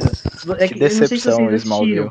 É, e foi, e foi tipo, mano, umas coisas muito assim, sabe? Eu fiquei muito chocado quando eu vi tudo. Teve o resultado final ali, obviamente, né? No, no- que eu não vou contar o que, que é, vocês assistem depois que é bom, vale a pena. E, mas, tipo, realmente, é, é um, é um- foi uma coisa que foi boa. Não foi, tipo, a melhor coisa do mundo, mas foi boa, sabe? Então é um ponto que talvez eles possam fazer. E eu acho que, na verdade, essa questão do multiverso, é, se for do jeito assim, se pegar o pessoal, o- o- os X-Men da Fox, realmente vai ser um tiro no pé, porque é ruim, desculpa, mas é ruim. Pra quem gosta, não gosta mesmo. É mal desenvolvido. É. Eu, assim, eu me apego muito nisso pela questão da, da Wanda e do, do Pietro já estarem vivos, né? E tem toda a questão que eles são filhos do Magneto, e a gente já viu que não existe Magneto ali também. Então, há de se pensar. Ah, sim. Posso vazar um pouquinho do X-Men? Vocês querem falar mais alguma coisa? Vamos Pode voltar pro Falcon. Ó, uma coisa que a gente tinha pulado, não pulado, né? Eu não consegui falar, é que eu senti muita falta do Pantera. Toda vez que aparecia alguma coisa de Wakanda, tipo, Puxa, eu sentia sim. muita falta do. Pantera, sabe? Demais, demais. Ele, ele faz muita falta. Até no flashback, eles estão lá em Wakanda. Putz, cara, parece tão vazio sem ele. Se bem que eles É mostram só, só, um, só um shot, né? Só, só um, ambiente ali. Pô, cara, podia ter. Deu a Teve entender, deu a entender que era pra ele estar lá na série, mas que ele não pôde estar. É muito. Ah, olha, é, voltando pro negócio do Isaiah, eu gostei muito da atuação dele, tipo, muito. A cena da que ele. Quando ele fala que ele ficou na prisão por acho que 30 anos, né? Isso, Isso. 30 anos. A cena que ele fala isso é tão vibrante, a cena fica em Nossa, silêncio sim. e fica só o rosto dele, assim, rígido como pedra. E a cena do final que ele dá o abraço. Nossa, nossa, que ator bom, cara, que ator bom. Sem palavras. que mexeu comigo mesmo foi a Harlan. parte que. A primeira par- aparição dele que ele fala, fala pro Buck que nem o seu pessoal fez o que os Estados Unidos fez com ele. E o pessoal do Buck era a Hydra, ou seja, são nazistas, mano. Uhum. Tipo, nem os nazistas fizeram o que, o que fizeram com ele, que era negro, nem os Estados Unidos foi pior. Isso É, que me mano, deu uma impactada. Ainda fica muito assim, pra entender o posicionamento da Marvel em relação às críticas que ela vai fazer à realidade, a, aos movimentos, né? Isso é muito engraçado. Ao mesmo tempo que eles fazem toda essa propaganda de que, revolu de que a galerinha lá, os ideais dele é errado, mostrando só as contradições, daí eles expõem que os Estados Unidos é malvadão, que coloca ali uns, uns racismo, que é o peso de ser um homem, um Capitão América negro, daí coloca lá, não, porque agora a gente precisa de um novo Capitão América, nossos tempos, que represente os nossos valores, daí o Capitão América que representa os nossos valores é um tremendo de um filho da puta. E, e daí não dá pra entender aonde que eles querem parar ali, o que, que propaganda, que imagem, que, que mensagem que eles querem passar. Ô Freitas, pra mim, a Marvel, a Marvel pra mim sempre foi isso. É a coisa muito muito mais superficial, sabe? Esse negócio é, que não, não muito aprofundado. É aquele bagulho meio do Batman, sabe? Você, você bate no vilão, você deixa ele com o pescoço quebrado, mas não mata. Você não pode matar, não tá? matam. É, é a mesma Sim. coisa que eles fazem, tipo, nos filmes, nas séries, qualquer coisa assim, tipo, ó, eles podem estar fazendo um bagulho que, tá, da hora, da hora, você mesmo fala, ó, top, né? Mas o problema é que eles começaram a matar gente. É, Ah. falou assim, ó, não mata gente. É o bagulho que tá em qual- qualquer, é, qualquer filmezinho, tipo, não sei, eu vou chutar, ó, Homem-Aranha, não sei se tem, eu vi todos, mas sei lá, foda-se. Tipo, ah, não, tem um vilão que quer fazer uma coisa boa, mas ele vai matar gente. Então, porrada É, nele, o- porrada que nele. Pantera não Negra, tem, né? Pantera Negra. O cara É, tá o super ótimos Não, ideais, mas tá Mata fazendo gente. merda. É, então. mata gente. É, O mata gente? Thanos também. É, soco nele, quebra o dedo, quebra o pescoço, mas não mata o inimigo também. Aquilo lá que o, no discurso do, do Sam no final, que ele deixa muito a entender essa questão, né? Porque, tipo, as pessoas estão. É, outra coisa também. Ele começa a ir pra um caminho bom, que falando que, tipo, enquanto o sistema estiver desse jeito, novas pessoas, novas Carlys vão surgir cada vez mais forte, porque o sistema cria isso. E daí ele, não, mas vocês têm o poder, e o que, que vocês vão fazer? Tipo, ah, vocês são a instituição, o Estado, então vocês, Vocês eu acredito em vocês, né? vocês Seu- podem fazer alguma É coisa. o poder de um deus, né, que ele fala. É. O que eu tenho pra mim em relação à Marvel, quando ela aborda essas questões. Assim, a Marvel falando sobre política externa, a gente, a gente joga no lixo, né? Porque não tem nada pra ser aproveitado ali, entendeu? Mas eu vejo como- Eles falam, ah, ela se radicalizou, É. foi pra ida pros nazistas. to- sempre quando a Marvel começa a ir acertando, sabe? Eu sou muito suspeita, eu acho que é o que eu me sinto em relação à Marvel, suspeita. Tudo que eles fazem, assim. Eles começam a fazer uma coisa que eu acho, assim, legal, que eles estão abordando de uma forma boa, eu fico, hum, ei, diz mais. Quero. Eu sei que vocês vão errar em algum momento. eu sou muito alerta em relação a isso, porque, sabe, é a Marvel. A Marvel é uma, é uma plataforma de propaganda, propaganda do exército estadunidense desde que ela foi criada, né? Tem muito disso na série também, né? Que nem eu já falei, questões de política externa são as análises, assim, jogadas no lixo. O Freitas falou muito bem. Até tem lá o Falcão falando no final, assim, fala umas coisas interessantes, né? A série, ela vai encaminhando. Eu acho que ela tem um tratamento bom das questões raciais, os conflitos do Sam, o personagem do Isaiah, isso é muito interessante. E eu fiquei surpresa, porque eu não tava esperando que a Marvel fosse abordar isso tão, tão diretamente. Não que isso seja uma coisa a se louvar, porque é o mínimo, mas a gente tá tão acostumado com sabe, a Marvel não fazendo nada em relação a isso, que é uma coisa que se sobressai, é uma coisa que chama atenção. Então, quando eles começaram a entrar para essas questões mais de uma autocrítica, praticamente, né? Não sei se eu posso chamar de uma autocrítica, porque no final é ainda aquela, aquela questão, porque tudo é resolvido, fica aquela coisa assim, ah, vamos resolver tudo na base da conversa, a Kylie morreu, você, senador, faça alguma coisa. E aí acabou, acabou os conflitos no planeta, tá ligado? Isso me deixa muito estressada e frustrada também, porque eles tinham, tinham mecanismos ali para fazer uma coisa mais decente, para fazer um tratamento mais decente da Kylie. Só que é tão ridículo, é tão jogado no lixo, sabe? E acho que o Thiago tinha falado, né, de Pantera, ele tinha começado a falar de Pantera Negra, do, do Killmonger mesmo, e é a mesma estratégia, né? Tipo, eles mostram a, a Kylie naquela aquela parte do. que ela explode aquele galpão, aí umas cenas depois tem uma voz e uma narração falando assim: ah, um dos caras que morreu, ele tinha dois filhos, e ele, ele tava uma semana no treinamento, sabe? Eles, eles querem pesar para esse lado de olha, assim, olha só, a Kylie ela tem essas boas ideologias, mas ó, matou o pai de família É. ali. E, e acho que toda a situação dela ter sequestrado aquele comboio de reféns, eu acho tão forçado aquilo. Sabe aquela cena que ela fala assim: ah, se a gente tiver que matar eles, a gente mata, tipo, os reféns, né? E tipo, mano, eles só estão criando uma, uma situação pra forçar essa balança pra, tipo assim, o radicalizou. ok, ela, Uh. ela tem ideais legais. Vamos lá, né, galera? Tá matando gente, então não é legal. Então, assim, É tipo, coisa tu quer pregar a evolução, destruir o sistema, mas não, vai matar um bilionário que tem dois filhos. Marvel pra mim parece quando você vai fazer uma redação e você tem que se posicionar. Aí você fala assim: ó, tem esse lado aqui, Mas ó, é legal, legal, mas se a gente fizer isso, tem esse lado aqui. Uh, ruim. Conclusão. Ah, foda. Foi basicamente o último episódio. a- Essa conclusão. Redação sabe? Fuveste. É, Eu acho eu, que- Eu, consigo ver, eu consigo ver os roteiristas numa mesa falando: tá, a gente mostrou o lado A e o lado B. Conclusão, é foda. Só isso, o último episódio é isso. Ah, é difícil, cara. É a a banca da conversa do Fuveste, velho. A conversa do Sam com a Carly foi exatamente isso. Foi tipo, porra, situação foda, hein? É, situação foda, hein? É, exatamente. eu tive que lutar porque eu tava dando muita risada.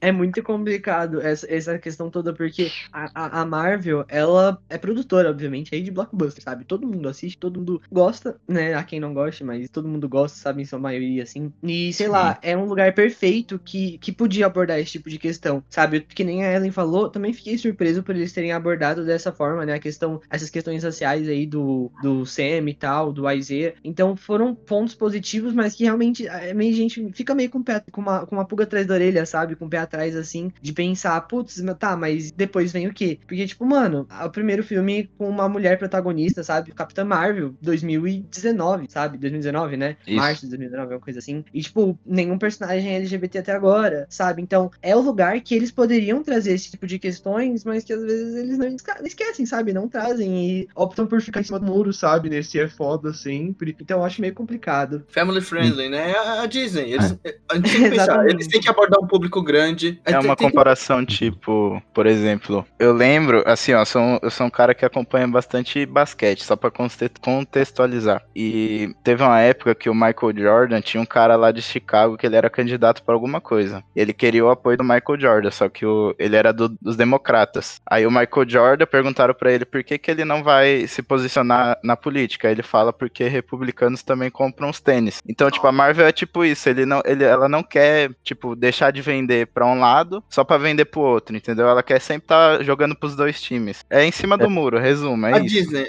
a Disney É em geral, né? isso, é É a Disney no geral. Só que aí tu pega, tipo, tu pega o passado deles, porque a Disney, no passado, ela fazia certos pensamentos da época, né? Tanto que hoje em dia você vai assistir esses filmes mais antigos, essas animações mais antigas, eles têm um aviso no começo, né? Que eles também. né? decidiram manter aqui, sim, decidiram manter aquilo no catálogo para que se, puda- se possa aprender com aquilo, refletir sobre as questões. E é muito isso, né? E outra coisa que eu ia falar também é que a, a Marvel ela pode ter essa superficialidade, mas isso penetra, né? Que nem vocês falaram, é, são blockbusters que alcançam todos. Isso tem potencial para ser o quê? Pra ser o novo George Orwell. Porque tu abre o Twitter, qualquer discussão sobre marxismo, sobre outras coisas de esquerda assim, tá lá alguém citando Revolução dos Bichos e o outro. Tem outro livro dele, não tem? 1984. Isso. E daí É falando, foda, esse é ó, o pior. esse cara é foda, olha lá o que ele falou. Só que o cara tinha imerso em propaganda, ele só queria fazer isso mesmo, sabe? E a galera usando como se fosse fonte histórica totalmente evidente. E é, é o mesmo nível. Dá pra- daqui, eu, eu prevejo daqui uns anos os caras falando: "Quê? Se tu quer ser anarquista? Olha aqui, Soldado Invernal, a série. Como é que é? Falcão e o Soldado Invernal. Daí Que repertório, hein? Que repertório, hein? Não, tu, tu, não- tu duvida. O- Papo o- reto, Ah, papo reto. Ah, eu, eu, eu penso Mas a. Marvel, por exemplo, falando dessas questões, né? De mudar o mundo, de pe- pessoas no poder, Senado americano, que não sei o que. A AGU, a AGU, né? Agência Global. Não, a AGU é a Advocacia Geral da União do É Brasil. a CG. A CG, nossa, tá confundindo em geral. Mas enfim. Lembrando. é, enfim, Acho essa. que é CRG, CRG. C, isso, CRG. Ninguém sabe. Conselho de Repatriação Global, é isso aí, CRG. Isso. Eles. Que em inglês é RCG. É, eles são meio, tipo, como se fosse uma ONU específica pra isso, sabe? E aí ele joga na cara tal, tudo, mas depois ele acaba ficando imóvel também e tal. E a gente vê muito isso porque a Marvel, como todo mundo sabe, ela é da Disney, sabe? Então, tipo, a Disney é um monopólio. A Disney é, tipo, tudo aquilo que tá sendo representado ali que o, o Sam tá falando contra, sabe? Então é muito foda. Eu acho muito, muito complicado e isso realmente é um probleminha. Probleminha bem grande. É, porque, é, querendo ou não, as produtos da Marvel são muito comprados por crianças, né? Tipo, mesmo, sei lá, tendo sangue, tendo, sei lá, morte, mesmo a cena do, do Capitão América lá, com escudada no cara, os caras precisam vender pra criança. A criança tem que falar, olha, o Falcão, vai comprar o Falcão, voar lá com a armadurinha do Capitão América, sabe? Assim, Então, tipo, O PG-13, é, né? Sim, é, Mas- então. Os caras não podem passar uma. Eu acho que os caras, pra vender, não, não querem passar uma mensagem muito radical, assim, ah, não, nossas crianças. Matem. Protejam Marvel. nossas crianças. Matem metade do universo. protejam a família. Nossa, Falando em mano. proteger a família, o que eu mais via da galera comentando era. Assim, acho que ninguém. Acho que todo mundo sabia que, óbvio, né? Não ia ter Senna e Buck juntos, porque. Por causa disso tudo que a gente acabou de falar, eu não vou repetir. Mas. Caras, como. Droga. Gente, sério, como eles são sacana. Juro por Deus, se você não vai colocar os dois como um casal, você não fica colocando uma cena que eles estão literalmente atochando a coxa um no outro, assim. Nossa, Que ódio. tão Porque bom. é um queerbaiting, é um queerbaiting tão barato, e isso me irrita. Porque se eles não colocassem nada, tipo, beleza. Só que eles de- desenvolvem tanto uma dinâmica de casal, tipo, brother. Eles literalmente Ah. fazem uma TV de casal junto, mano. Liga? E a série inteira é isso. E eu fiquei tão Exatamente. brava. Tipo, se você vai fazer uma coisa assim, você não coloca essas cenas, que é pra deixar a gente com raiva mesmo, sabe? Pra deixar a gente puto. Porque a gente sabe que não vai ter os dois juntos. E no final, sabe? Os dois lá, no barquinho. Ah, não, cara. Eu fiquei Ah, vibe é o Naruto Sasuke. auge. com a mão na cintura dele. Gente, sério, assim, eles ainda. Eu acho engraçado a dinâmica deles, porque ainda é um negócio, tipo, muito. é, Nossa, mano, você é muito da hora, sabe? Eles ainda são muito héteros, assim, tipo, pô, mano, você é foda, sabe? Tipo Não beija a minha irmã. Esse tipo de coisa. É, Eu acho que Muito vai ter essa dinâmica aí, né? A dinâmica É. deles não vai ser como casal, vai ser de cunhado ali, né? Mano, o Wattpad, o. Wattpad É deve ter explodido, cara. Eu nem Nossa, falo eu vou assim, procurar, tipo, mano. nem falo por fanfic, tá ligado? É porque realmente é um bagulho que é uma questão na Marvel, né? Que nem o Xox- acho que o Xox tinha falado. Acho que foi o Tito. Ah, ah, assim, enfim, aqui eu tava falando mais da questão da Disney, né? Tipo, a Ah, sim, Disney sim. das crianças e tal. Porque não tem nenhum personagem LGBT. É, foi o Tito que falou mesmo. Não, não tem nenhum personagem LGBT, assim, de Na forma verdade, evidente. Tirando aquela verdade, ogra lá. Tem. É o Kevin Feige, né? Não, é a, ali. a Valkyria do Thor. Só que, tipo, Ah, eles é. só falaram que ela era antes do filme, Ah, é verdade, mas não é tem verdade. ela pegando ninguém. Então, tipo, ela é, É, não é é? aquela coisa. É Disney. Eles, E eles não jogam colocam ali. dentro do filme. E faz uma puta notícia. Vai ter personagem gay no Ultimato. O personagem fala assim: É, eu tava com meu namorado. Acabou. Acabou. É, é isso. Esse é o personagem gay. Ele tem Ah, uma acho que a, a Valkyria não tem, não E teve os uma fala Marvete choram Ah, por ela três aparece lá semanas. só. Ai, não, sei lá, um é bagulho meio. Jackie Rowling, sabe? Eu não curto esse bagulho. É, a Disney foda. fala, vai ter personagem gay na Bela e a Fera. Personagem gay. Tá no cantinho da tela dançando contra o cara. Acabou, acabou. Tá lá. Tá lá o personagem. Tem um- e vai no Omelete, e vai no Raptura, vai em todo lugar. Vai ter personagem gay no Bela e a Fera, puta. E não Bem tem nada, nerd, tá tá ligado? ligado? Até no, até no BBB já teve beijo gay e na Disney não. Puta, verdade, né? Mano, é foda. E assim, eu, tipo assim, é, a gente, eu falo brincando, né? Tipo, os dois aí juntos na cena da, da sala de terapia. Mas frustrante, porque, assim, você já tem que lidar com nerds, né? Vamos, vamos, vamos Nerds. colocar as palavras É. na Tem que mesa. lidar com nerds. nerds. Tem que lidar com nerds. E assim, Mais especificamente um Payday nerd conhecido. Sim, total. E eu, eu já consigo até imaginar os comentários assim. Oh, meu Deus, quanta forçação de barra. Não tem necessidade dos dois ficarem juntos. Isso é tão forçado, isso é só lacração. Gente, sério, todos os casais do MCU até agora, sei lá, tirando a Wanda e o Visão, zero química, tá ligado? Nossa, O- Viúva Negra e Hulk foi a pior coisa que Nossa, o fizeram. Homem-Aranha Nossa. com a, com a Zendaya lá não, não colou pra mim, não. Não também. A Viúva Negra com o Steve foi melhor do que ela com o Hulk, na moral, mano. Com certeza. O Steve com o Buck é melhor que todos eles. Nossa. Steve e Buck. Brother, o Steve e o Buck. Eu acho que o Buck, ele tem Capitão América issues, manja, porque ele agora é o Sam, mas, nossa, ele e o Steve Rogers era. Eles eram um casal, literalmente, não Gente, tinha o que falar. Interrompendo. a, a gente, ó, a gente Carter e Steve, bonitinho, isso, Fofo. é fofo, Tem fofo. química só até. fofo. Tem químicazinha, legal, é. Que foi Freitas? Freitas? Quem é Helmut? Quem é Helmut? Hã? Vocês. Tem algum personagem chamado Helmut? Helmut? Vocês, vocês que são entendedores de MCU? Deixa eu ver. Tem uma fanfic, tem uma fanfic no Spirit Fanfiction de Buck e Zemo. Ah, não. Helmut, é o, é o Zemo. Helmut Zemo é o nome dele. Eu posso ler a sinopse? Meu. Deus. Pode. Buck decide aceitar o convite do irmão para passar suas férias na fazenda. Só não cantava, contava que teria que arrumar a confusão toda que um certo alguém iria fazer. James não tinha como prever que seu coração, já um tanto machucado por um relacionamento passado, iria bater tão forte por Helmut, que também estava se recuperando de um término conturbado. Assim como Stark, Zemo também achou o céu, achou o azul do seu céu. Aí ser o, o Zemo irmão. finalmente no contra-palavra dele, né? Porque ele não gosta de super sol- soldado. Nossa, é perfeita a história. Mano, mano. Dá, É o- uma- É dá, o- dá os créditos aí. Dá os créditos aí, fala o nome da história. É My Blue Sky 2, Winter Baron. Eu acho que deve ter um Blue Sky Winter 1 sobre alguma coisa do, do Stark. Mano, é eu acho incrível. É, o irmão do Buck, né? Lena X Force. O irmão do Buck, Tem né? De irmão? 100 anos, o irmão do Buck, né? Que vai estar lá. Ai, meu Deus. O irmão Ai, de 100 galera, anos do é Buck. Eu queria puxar aqui, Sharon Carter. Sharon Carter. Gostei Certo. tanto dela quando ela apareceu, porque eu não ligava muito pra ela antes, mas ela, eu gostei tanto das, das poucas vezes que ela apareceu, assim, lá em Madripoor mesmo, eu fiquei, tipo, nossa, ela é uma personagem mó cativante, assim, eu gostei muito da... Qual é o nome dela? Ela, a atriz tem um nome mó da hora, eu sempre esqueço. Não mas ela- sei. Ela é a menina do que faz aquela série, acho que é Revenge, né? Isso, ela mesma. Ela tem um nome mó da hora. Emily alguma já coisa.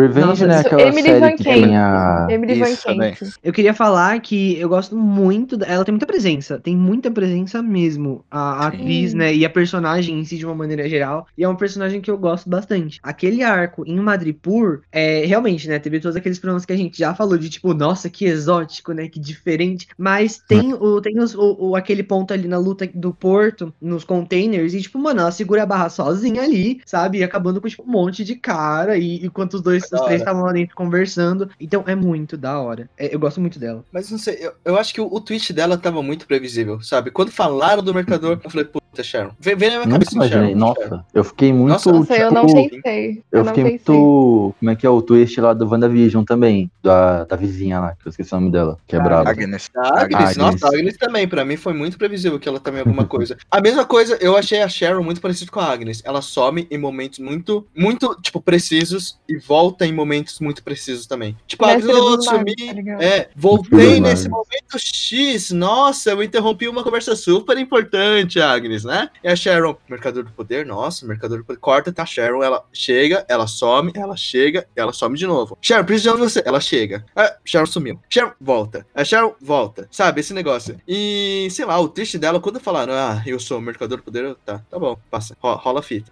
E aí ela mata todo mundo que sabia e tá, tá, e aí? E dá aquele bagulho no pós-créditos e tipo, é, eu vou foder tudo e tá. Eu, eu- eu não entendi qual, qual Manipulador. manipulador, né?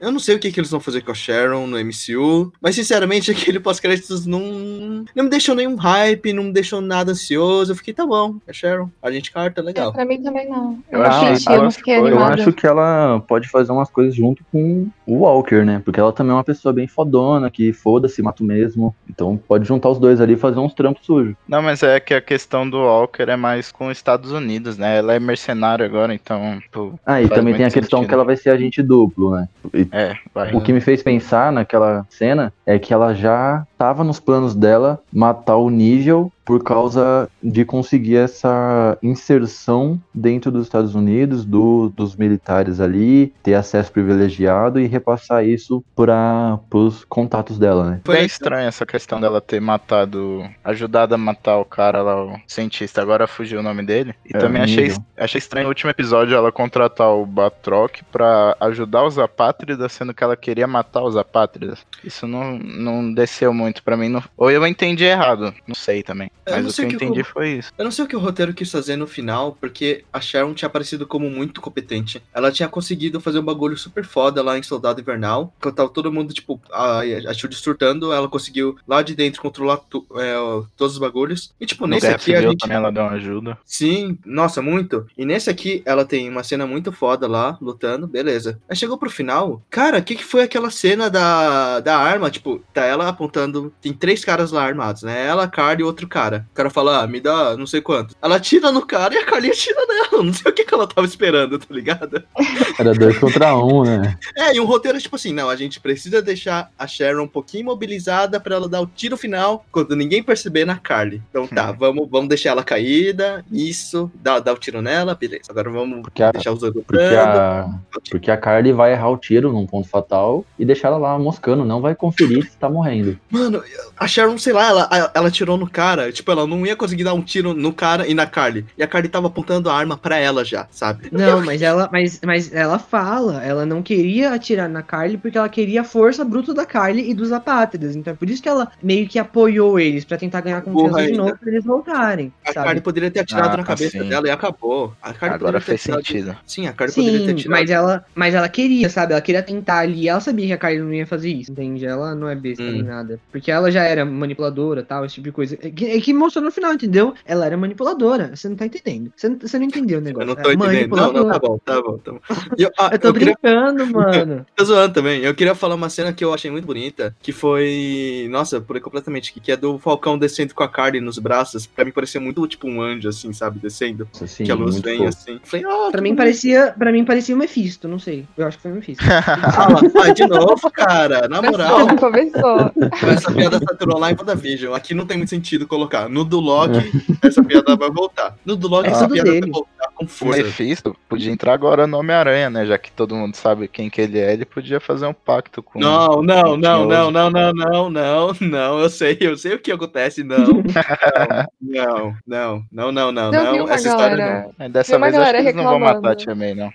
Eu contei aqui no, no episódio passado essa história, que o Homem-Aranha faz um pacto com o Mephisto, ele entrega o Isso. Casamento com a Mary Jane e a Tia May volta à vida, é, tudo mais. Todo mundo esquece que ele é o Peter Parker. Eu gostei deles terem colocado o nome de Agente Carter, porque, ah, legal, Agente Carter. É, é, foi pra poder é, lembrar que tem uma série chamada Agente Carter para as pessoas irem assistir e pra dar mais, Ela é mais Disney. É, exatamente. Aparece aqueles pop-up lá do YouTube, tipo, assista Agente Carter aqui.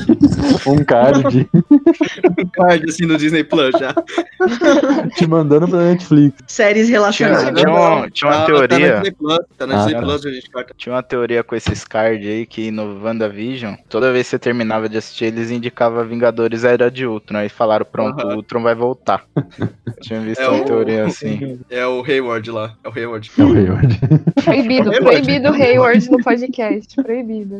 Proibido em mais de sete países. Ah, é, mas- Mais alguma coisa? Você o que que sabe você- quem? Ó, eu acho que a diferença de- desse Falcão pro, pro WandaVision, né? A gente tá tendo agora a segunda série aí da, da Disney. É que não sei, WandaVision pra mim parecia tão único, sabe? Ele tinha um- uma alma, ele tinha um Sim, espírito sim. nele. Eu falava, puta, que, que tema da hora, sabe? Pegar sitcom, etc. Falcão pra, Falcão pra mim parecia muito a napa da, da Fórmula Marvel. sabe? Era Sim. a Fórmula Marvel ali na nossa cara, sabe?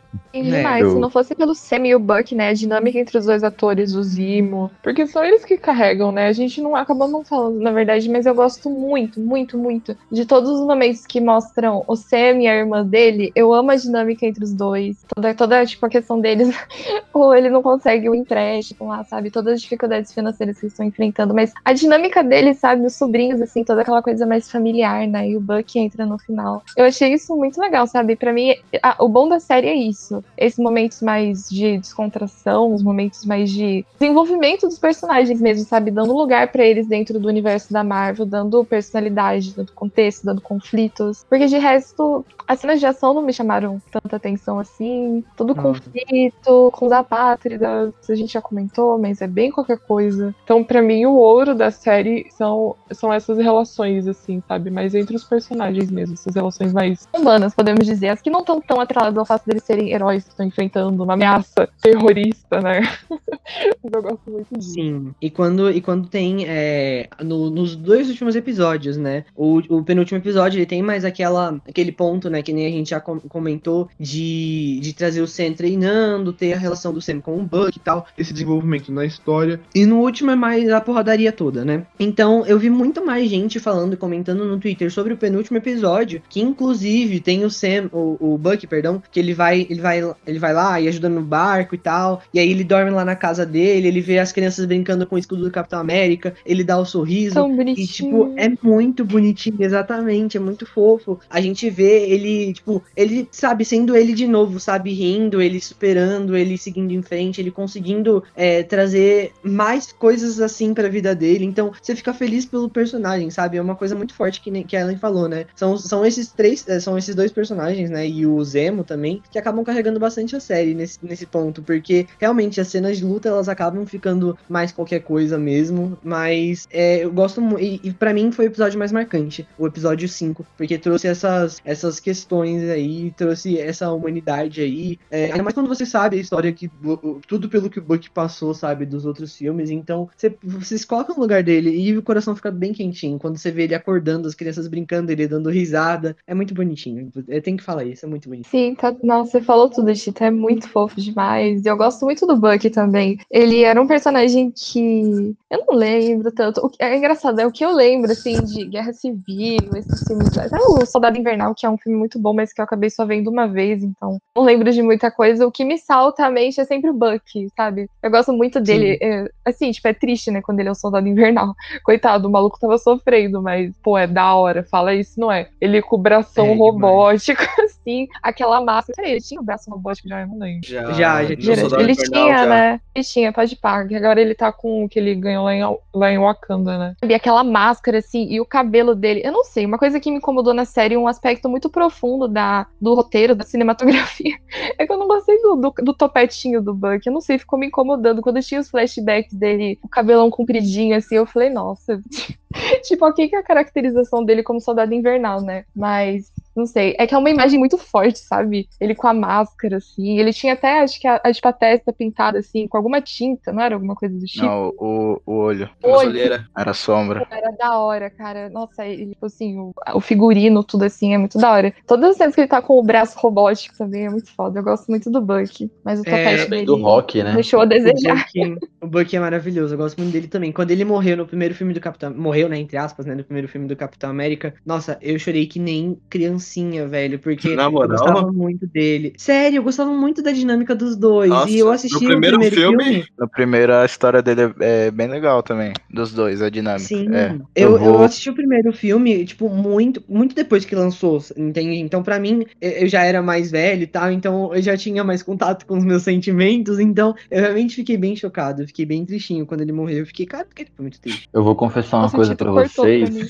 Eu nunca assisti o Capitão América nenhum nenhum nem dois. Assim, sério? bom. O É. 2 é só sei- incrível. Eu só O dois sei é por base. cima. O 2 é a base pra essa Porque- série. Tipo, eu só sei por cima, eu já li bastante os dois, eu sei quase tudo que acontece, mas nunca tive paciência de pegar e assistir, porque pra mim, eu sempre via como se fosse filmes muito, sei lá, Missão Impossível, eu odeio esse tipo de filme. Não, Assim, não, a, não. a, a trilogia do Capitão América, acho que ela é a mais sólida do universo Marvel, assim, porque o, o Homem de Ferro tem o primeiro e o segundo que são bons. O terceiro já nem tanto. O, o segundo, o segundo Homem, Homem de Ferro é meio, meio caidinho, hein, cara? Eu Ah, até que eu gosto, não é o primeiro. caidinho. O primeiro é bom, mas O primeiro o é bom, o primeiro é bom. é regular, assim. Agora, o do Capitão América, o primeiro é muito bom, a origem, assim, é muito bom. O segundo é o melhor pra mim. E o terceiro é um Vingadores, mas é bom.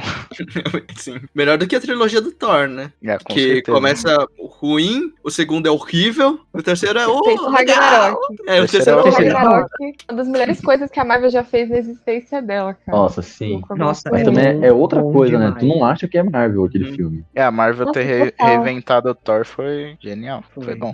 Reventou É, até o Hulk, acho- né, filme. Eu até, Uhum. eu até fiz uma, uma review sobre ele no Letterboxd falando sobre esse filme, porque esse, a partir desse filme, não a partir desse filme, mas a gente viu uma mudança muito grande na Marvel, nos filmes da Marvel de maneira geral, a partir desse filme. Porque antes a gente tinha o Guerra Civil, que vamos combinar, não foi o melhor filme da Marvel, né? Não. E não foi nem de longe o melhor filme da Marvel. Antes a gente tinha de filme assim bom mesmo que eu gostei pra caramba, que eu assisti muitas, muitas vezes, foi Vingadores 1, que eu gostei bastante, O- embora ele não seja o melhor de todos também. E o Capitão América e o Soldado Invernal, que com certeza tá no meu top 5 de filmes, sabe? Então ali no, no, no Thor Ragnarok, eles mudaram muita coisa e a partir daí começou a ter uma construção mais sólida dentro dos filmes, né? E é, é um ponto que eu o- acho muito interessante.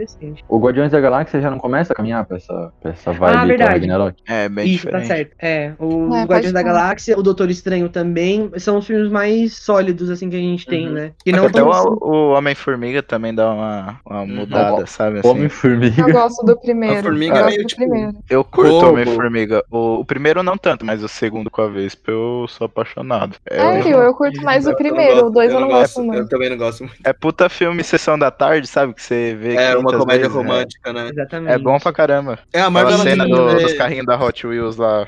É, não, essa, essa é legal. Ah, O Hello Kitty gigante. É, É, eu acho é que foi. caramba. Eu acho que o Thor, quando a gente fala do Thor, né? Ele foi o filme mais próximo, assim, dos Vingadores, né? Porque ele era um Vingador. Que começou a ter esse passo. Porque o Doutor Estranho não era. E os Guardiões da Galáxia também não. Então, mais próximo, É. assim, dos Vingadores, digamos assim. Que começou a tomar esse rumo, a tomar esse molde mais diferentão. Que trouxe uma, uma maneira atual de fazer as coisas da Marvel, né? Que a gente chega aí, então, no WandaVision, no Falcão Cidade Invernal, né? Agora Capitão América e Soldado e Invernal. vai ter sequência. Sim, o, o, que eu, o que eu acho é que. é, vou voltar de novo em WandaVision. WandaVision foi o primeiro passo da Marvel de conseguir fazer algo diferente. Porque, assim, é, em todos os filmes, até- eu acho que até a segunda fase era muito parecidinho. E aí ela decidiu fazer, não, vamos mudar, né? Porque, assim, Homem de Ferro, sei lá, armadura porrada, Hulk, porrada verde, Thor, porrada nórdica.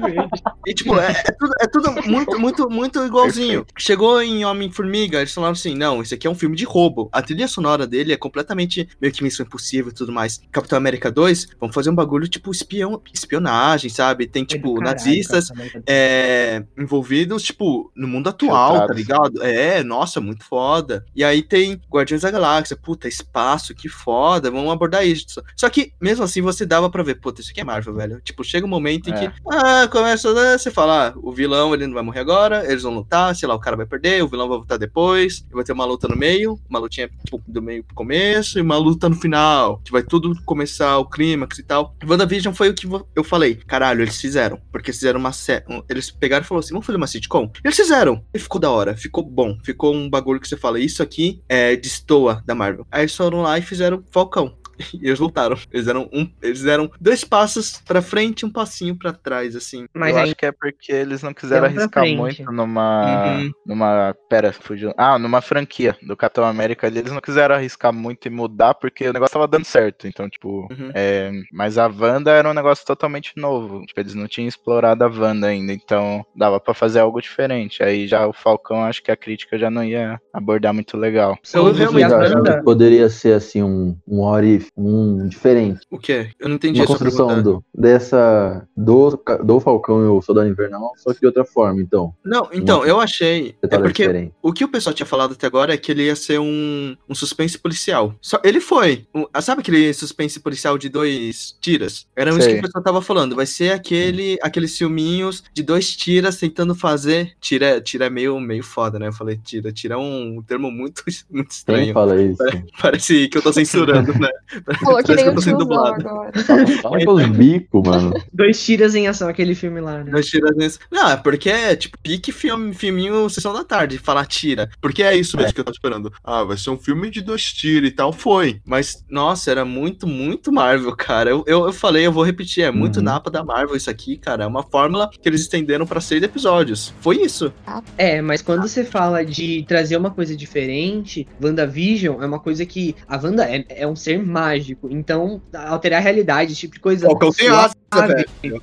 Sou- mano, pro Ah, Falcão, tava velho. foda-se, ah, tá bom, ele tá lá em Madripoor. Ele Fica lá em existe, né? É, Eu acho que a única coisa assim que dava pra ter uma dúvida era o Zemo. O que ia acontecer com o Zemo? A gente não sabia Sim. se ele ia fugir, se ele ia ser Sim. preso, se ele ia matar alguém. Verdade. E que toda hora ele dava uma escapadinha. É, É. eu esperava Mas muito aí, ele passar a perninha. Então, a série faz Eu isso, faz em qualquer momento você fala, "Pô, eu esperava, a qualquer momento em que ele dá uma fugidinha, você fala, puta, ele vai passar a perna nele. No momento em que eles Eu estão com o cientista, ele mata o cientista e foge, o pessoal fala, cadê o Zemo? Falei, puta, o Zemo vai, vai virar casaca. E não. E em qualquer momento, o Zemo fugiu. Cadê ele? Eu, Pô, o moleque vai, vai virar casaca. E não. Todo momento tava esperando o Zemo dar uma rasteirinha assim, sabe? eu não Neles. esperava esse modo suspense e tal, como todo mundo tava falando. Por quê? Porque aí a gente volta naquela discussão que a gente teve sobre a Marvel, família, esse tipo de coisa. Quando a gente fala de suspense, é meio complicado, porque se você fala de um suspense, provavelmente ele vai envolver alguma morte, algum sequestro, alguma coisa assim um pouco mais pesada, sabe? Que nem Não a gente tem, por exemplo. não. Não necessariamente. Ah, Podia ser uma Não, investigação não problema- ficasse tão na cara. Eu Fazer acho um que o mistério. problema-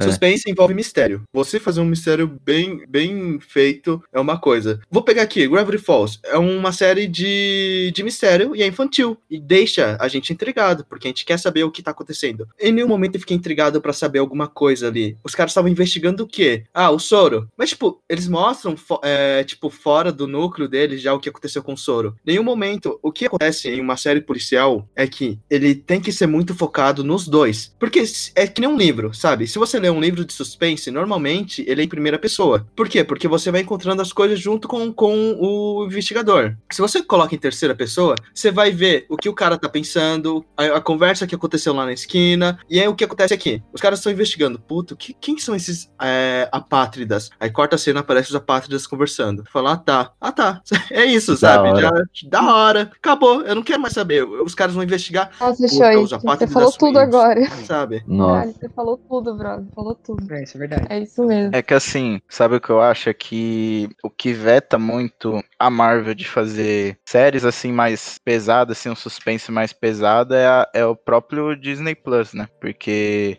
por exemplo, se fosse na Netflix, igual as séries da Marvel da Netflix, não sei se vocês já viram, Nossa, eu acho que, tipo, ia, ia rolar um bagulho, tipo assim, a Carly vai e sequestra o presidente dos Estados Unidos, por exemplo. Ia ser uma parada assim, só que pro Disney Plus é muito pesado, né? Porque tem é mais família e tal, é um- eles querem vender um plano família e tal. Aí o Kevin Feige já deve ter falado, não, corta. Ah, mas não ser Exatamente. pesado, só mistério, criar um mistério ali, você tá investigando junto com os caras. Eu não, nenhum momento eu me senti investigando junto com eles, porque eu já sabia tudo. É, Eu sabia tipo, eles... sobre os apátridas, porque eles conversaram, eu sabia sobre todo mundo, já apareceu.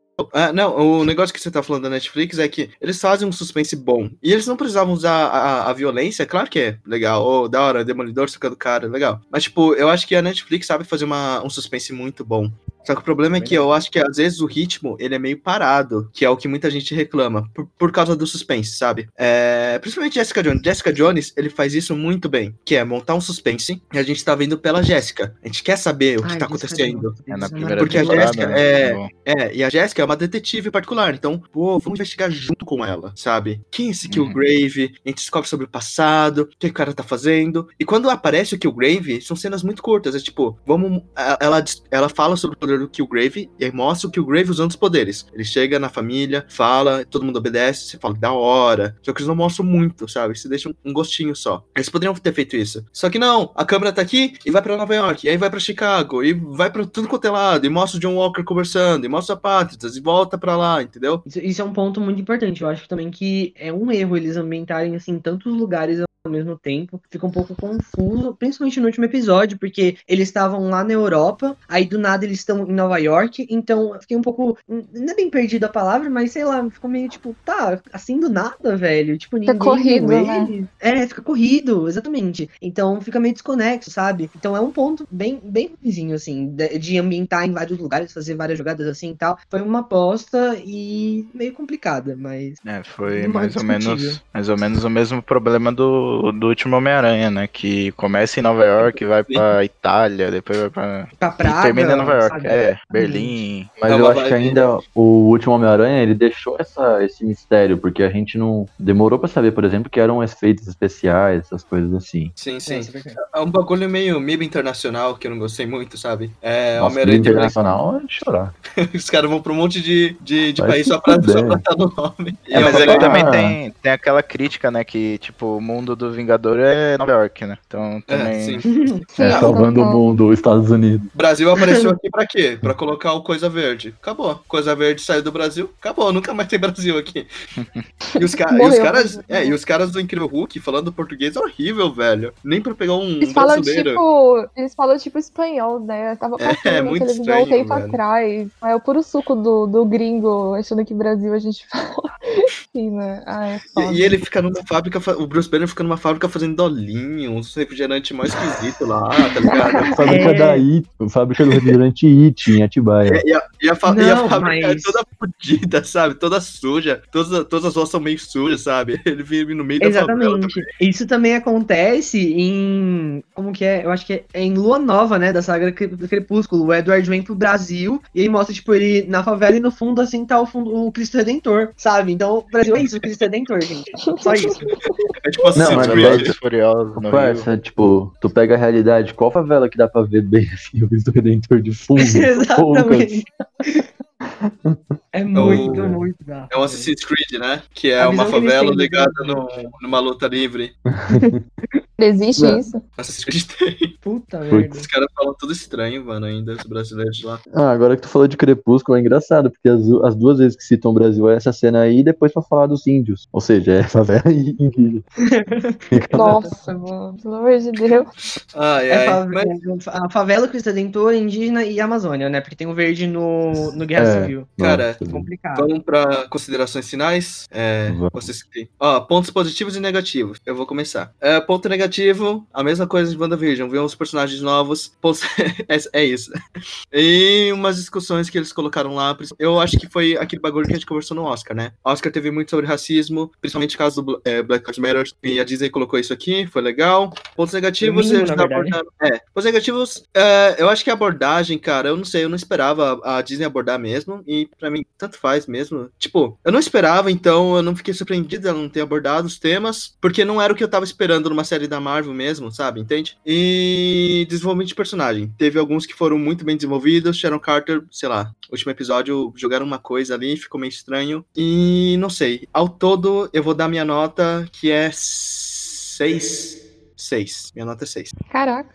É, bem, eu pontos positivos. Vou começar pelos negativos, na verdade. Ahn, eu acho que tem algumas, algumas coisas assim que eles realmente precisam rever. Desenvolvimento de alguns personagens e tal. Ah, alguns pontos meio, meio não bem corrido, bem talvez até desconecto. Ah, mas não foi uma série, indo agora para os pontos positivos, tão ruim assim. Ah, eu gostei bastante do desenvolvimento das questões internas ali do Buck, dos traumas, que nem eu já falei, e retomo o Buck é um dos meus personagens favoritos, eu gosto muito dele.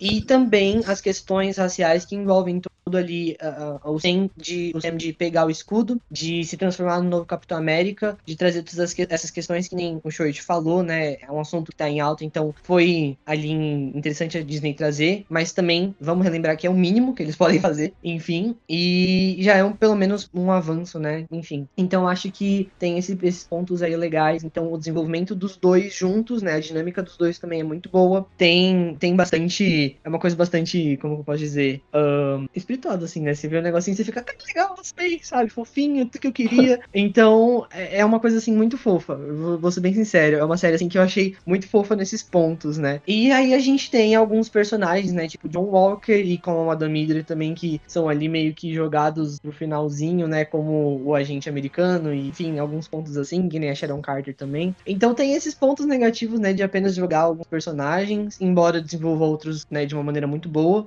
Mas a minha nota final é. Acho que 8 Acho que oito, porque eu gosto bastante da série. Eu assisti assim, sem pensar nessas coisas, só fui assistindo mesmo. Então, se você para. Pra, se você assistir a série sem pensar, ela é boa, então oito, é isso aí. Pontos negativos para mim, eu acho que, para começar, lógico, o que eu já falei, dessa abordagem forçada dos temas, né? Que vai ficando muito assim, é, dando uma mensagem errada para as pessoas e acabando, talvez, impactando muito, muito mal. E daí eu acho que seria melhor até ou eles abordarem isso totalmente diferente ou não abordarem, pensar em outro tipo de, de vilão e tal. E daí essa questão também dos personagens que foram só jogados. Tem também o que vocês citaram agora, concordo com todos, eu acho que só a Sharon ficou meio assim, tipo, mais pra gente imaginar mesmo, mas não ficou tão forçado. E até o filho do, o neto do Isaiah lá, né, que quem sabe por trás sabe que ele tem alguma coisa, que ele vai ter uma importância, mas agora, foda-se, só foi jogado. E daí, ponto positivo, eu acho que ficou boa a série, foi construído bem, tinha um ritmo bom, tanto a aparição deles, no modo geral, eu gostei. Eu acho que eu não tenho muita coisa específica para falar, mais do que já foi dito durante a, a discussão mesmo. Daí, apesar dos pesares, nota 7. Então, vou começar com os pontos negativos. Para mim, a Sharon Carter, para mim não combinou muito o Mercador do Poder e a trama dela em si também não me chamou atenção, não achei fraco, dava para fazer melhor. Mais algum ponto negativo? Deixa eu ver. Ah, a história em si assim no final, eu acho que é tudo muito jogado, os apátridas também. Eu achei legal como eles trouxeram o apátrida dos quadrinhos, que era um vilão único para um movimento. Eu achei isso sensacional. Muito bom, é um ponto positivo. Só que o ponto negativo é a Carly. Eu não gostei da Carly como vilã e como líder do movimento. Eu achei fraco. Ela também se contradiz muito. Parece que foi de propósito isso. E isso é um ponto negativo. Os pontos positivos, o Buck, a redenção dele, assim, é, eu achei ótima. Não interferiu na série. Teve ali o arco dele isolado tal. O Falcão virando Capitão América também achei ótima. A introdução do Isaiah, é, a história do Isaiah e o neto dele, é, ao contrário contrário do que o Lucas falou como ponto negativo, eu achei legal porque se planta uma semente pro futuro ali, sabe? Então é que nem, por exemplo, o Homem-Aranha em Guerra Civil ele não foi muito explorado, foi mais marketing, assim. Foi uma semente. Aí deu no que deu. Tem os dois filmes, aí lançar o terceiro agora tal. Tom Holland é, é um bom Homem-Aranha, na minha opinião, mas o roteiro dele não casa, mas vamos voltar pro foco, né? Bom, acho que é isso. É uma série boa de assistir, seis episódios também não fica pesado para todo mundo. Nota 8 segue bem a, o que o, a franquia do Capitão América ali estava fazendo e espero que a continuação também seja boa. Foi confirmado aí um filme, né? Se eu não me engano. Capitão América é isso. eu preferiria isso. outra temporada, mas enfim. Então é isso. Bom, é. Então você se incomoda com uma mulher liderando o internacional? Machisto. não, é questão de desenvolvimento tô zoando, mesmo. Tô zoando. Pode crer. Mas eu concordo também, né? Isso já entra, né? Já entra nos pontos positivos e negativos. O desenvolvimento dela é fraco, né? Toda a questão dos apátridas, acho que provavelmente é o, é o, ponto negativo, porque ele é uma coisa que só vai criando raízes, assim, pros outros pontos negativos da série, sabe? Porque é um núcleo ruim, é um mau aproveitamento, mau desenvolvimento, discurso problemático, enfim, todas as coisas que a gente já discutiu, né? Um, outro ponto negativo, o que muito o Church falou, eu super concordei, com a falta de um suspense, a gente já ter tudo entregado ali, não ter essa coisa tipo, nossa, o que são os apátridas, o que, que eles estão planejando. Não tinha parado pra pensar no quanto isso faz falta na série. E acho que isso talvez seja um dos maiores pontos negativos pensando agora. Mas no geral eu gosto da série. E o Thiago comentou, né, que ela tem seis episódios, eu, eu acho que ela é bem fechadinha, sabe? Eu gosto muito de WandaVision, mas é uma discrepância muito grande, tá ligado? O último episódio tem uma hora e meia, os dois últimos, assim, eles são enormes. E eu gosto que eles, assim, tipo, eles são, tem essa constância, cada episódio tem mais ou menos a mesma duração. E o que sustenta a série pra mim é a relação entre o Sam e o Buck, a relação do Sam, Buck e A relação do Sam com a irmã dele eu acho incrível também. Sempre quando eles são juntos em cena, era, era muito boa. Eles realmente tinham uma química excelente. E o Sam, principalmente, eu tava pensando aqui, acho que a gente acabou até falando pouco dele, porque ele é de Falcão, mas a gente acabou tipo, falando muito sobre o Sam. Mas eu gosto dele. Gosto, apesar de, assim, né, ele, ele ser um personagem que tem uma visão mais inocente das coisas ali, né? A Carly mesmo fala para ele que, né, tipo, não dá para você resolver as coisas dessa forma, sabe? Ela até fala uma frase legal, que é não sei se você é um otimista ou um, um desesperado, alguma coisa assim, eu não lembro, não lembro certinho. Mas eu gosto dessa. Acho que faz muito sentido essa criação do conflito dele, né? De estar receoso de ser o Capitão América. O que, as, o, as coisas que implicam você ser um homem negro e carregar o escudo do Capitão América, todo aquele núcleo com o Isaiah também. Ponto excelente para mim. Fiquei surpresa com a Marvel abordando essas questões de uma forma bem decente, na verdade. Eu fiquei, eu fiquei bem, bem surpresa e satisfeita. Eu acho que eu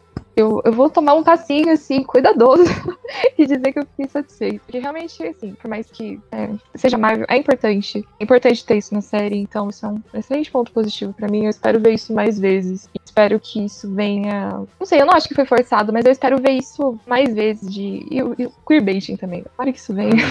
mas eu não vou entrar nesse assunto de novo.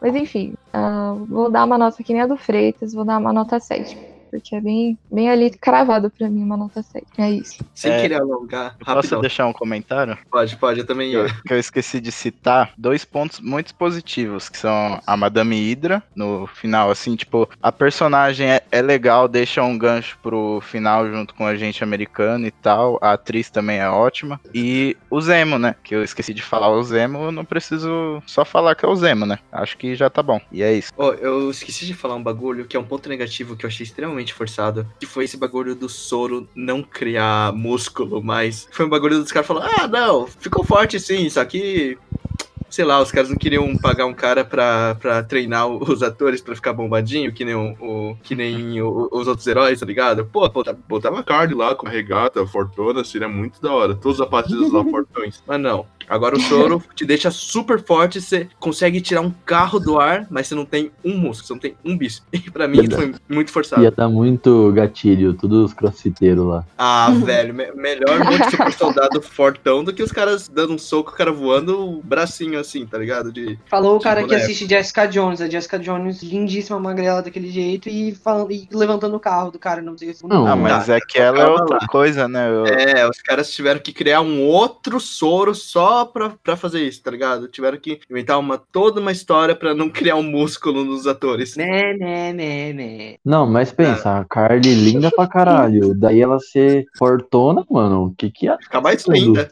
Nossa, total, querer apanhar de mulher bonita. Eu não, ah, Ah, mano, eu, não pensei nisso, não. Também eu não, não. me liguei desse bagulho do soro, tipo, nem tchum, assim. Passou Nossa, reto. achei muito, achei muito forçado os caras ficarem super fortes sem ter criado o músculo, que nem o Steve Rogers, tá ligado? Ai, ai. Então é isso, a gente termina por aqui. Pra mim, tanto Vocês querem faz. acrescentar mais alguma Representatividade coisa? dos corpos, tá bom? Representatividade dos corpos. Eu acho que ficou top. Não ouvi. É, vocês querem terminar agora ou vocês querem falar mais alguma coisa? Eu Não, queria eu fazer Tito um, tinha fazer um apelo só.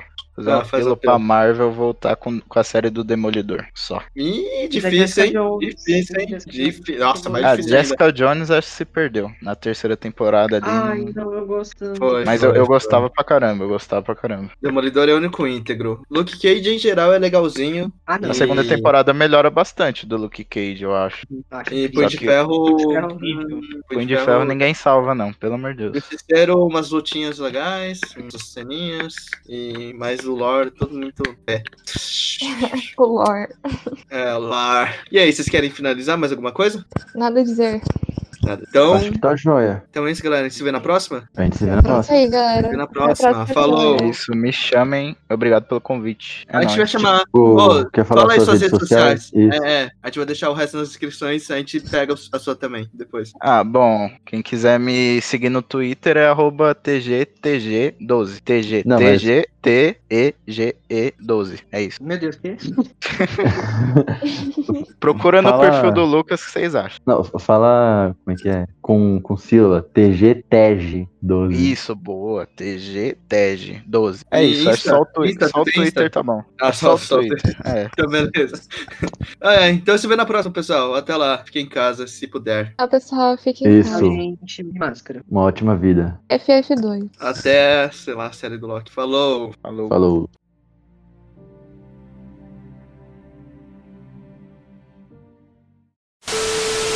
Nossa, ó, eu tô ouvindo NX0 aqui de fundo. Ó, vocês deviam fazer isso, Vibes. cara. Vocês deviam fazer isso. Eu Colocar a sei como você consegue. Eu não ia conseguir me Eu concentrar. me desconcentro, exatamente. Você, posso esperar. Não precisa contar pra gente. Não precisa. Tá Aí bom. uma música boa pra funeral.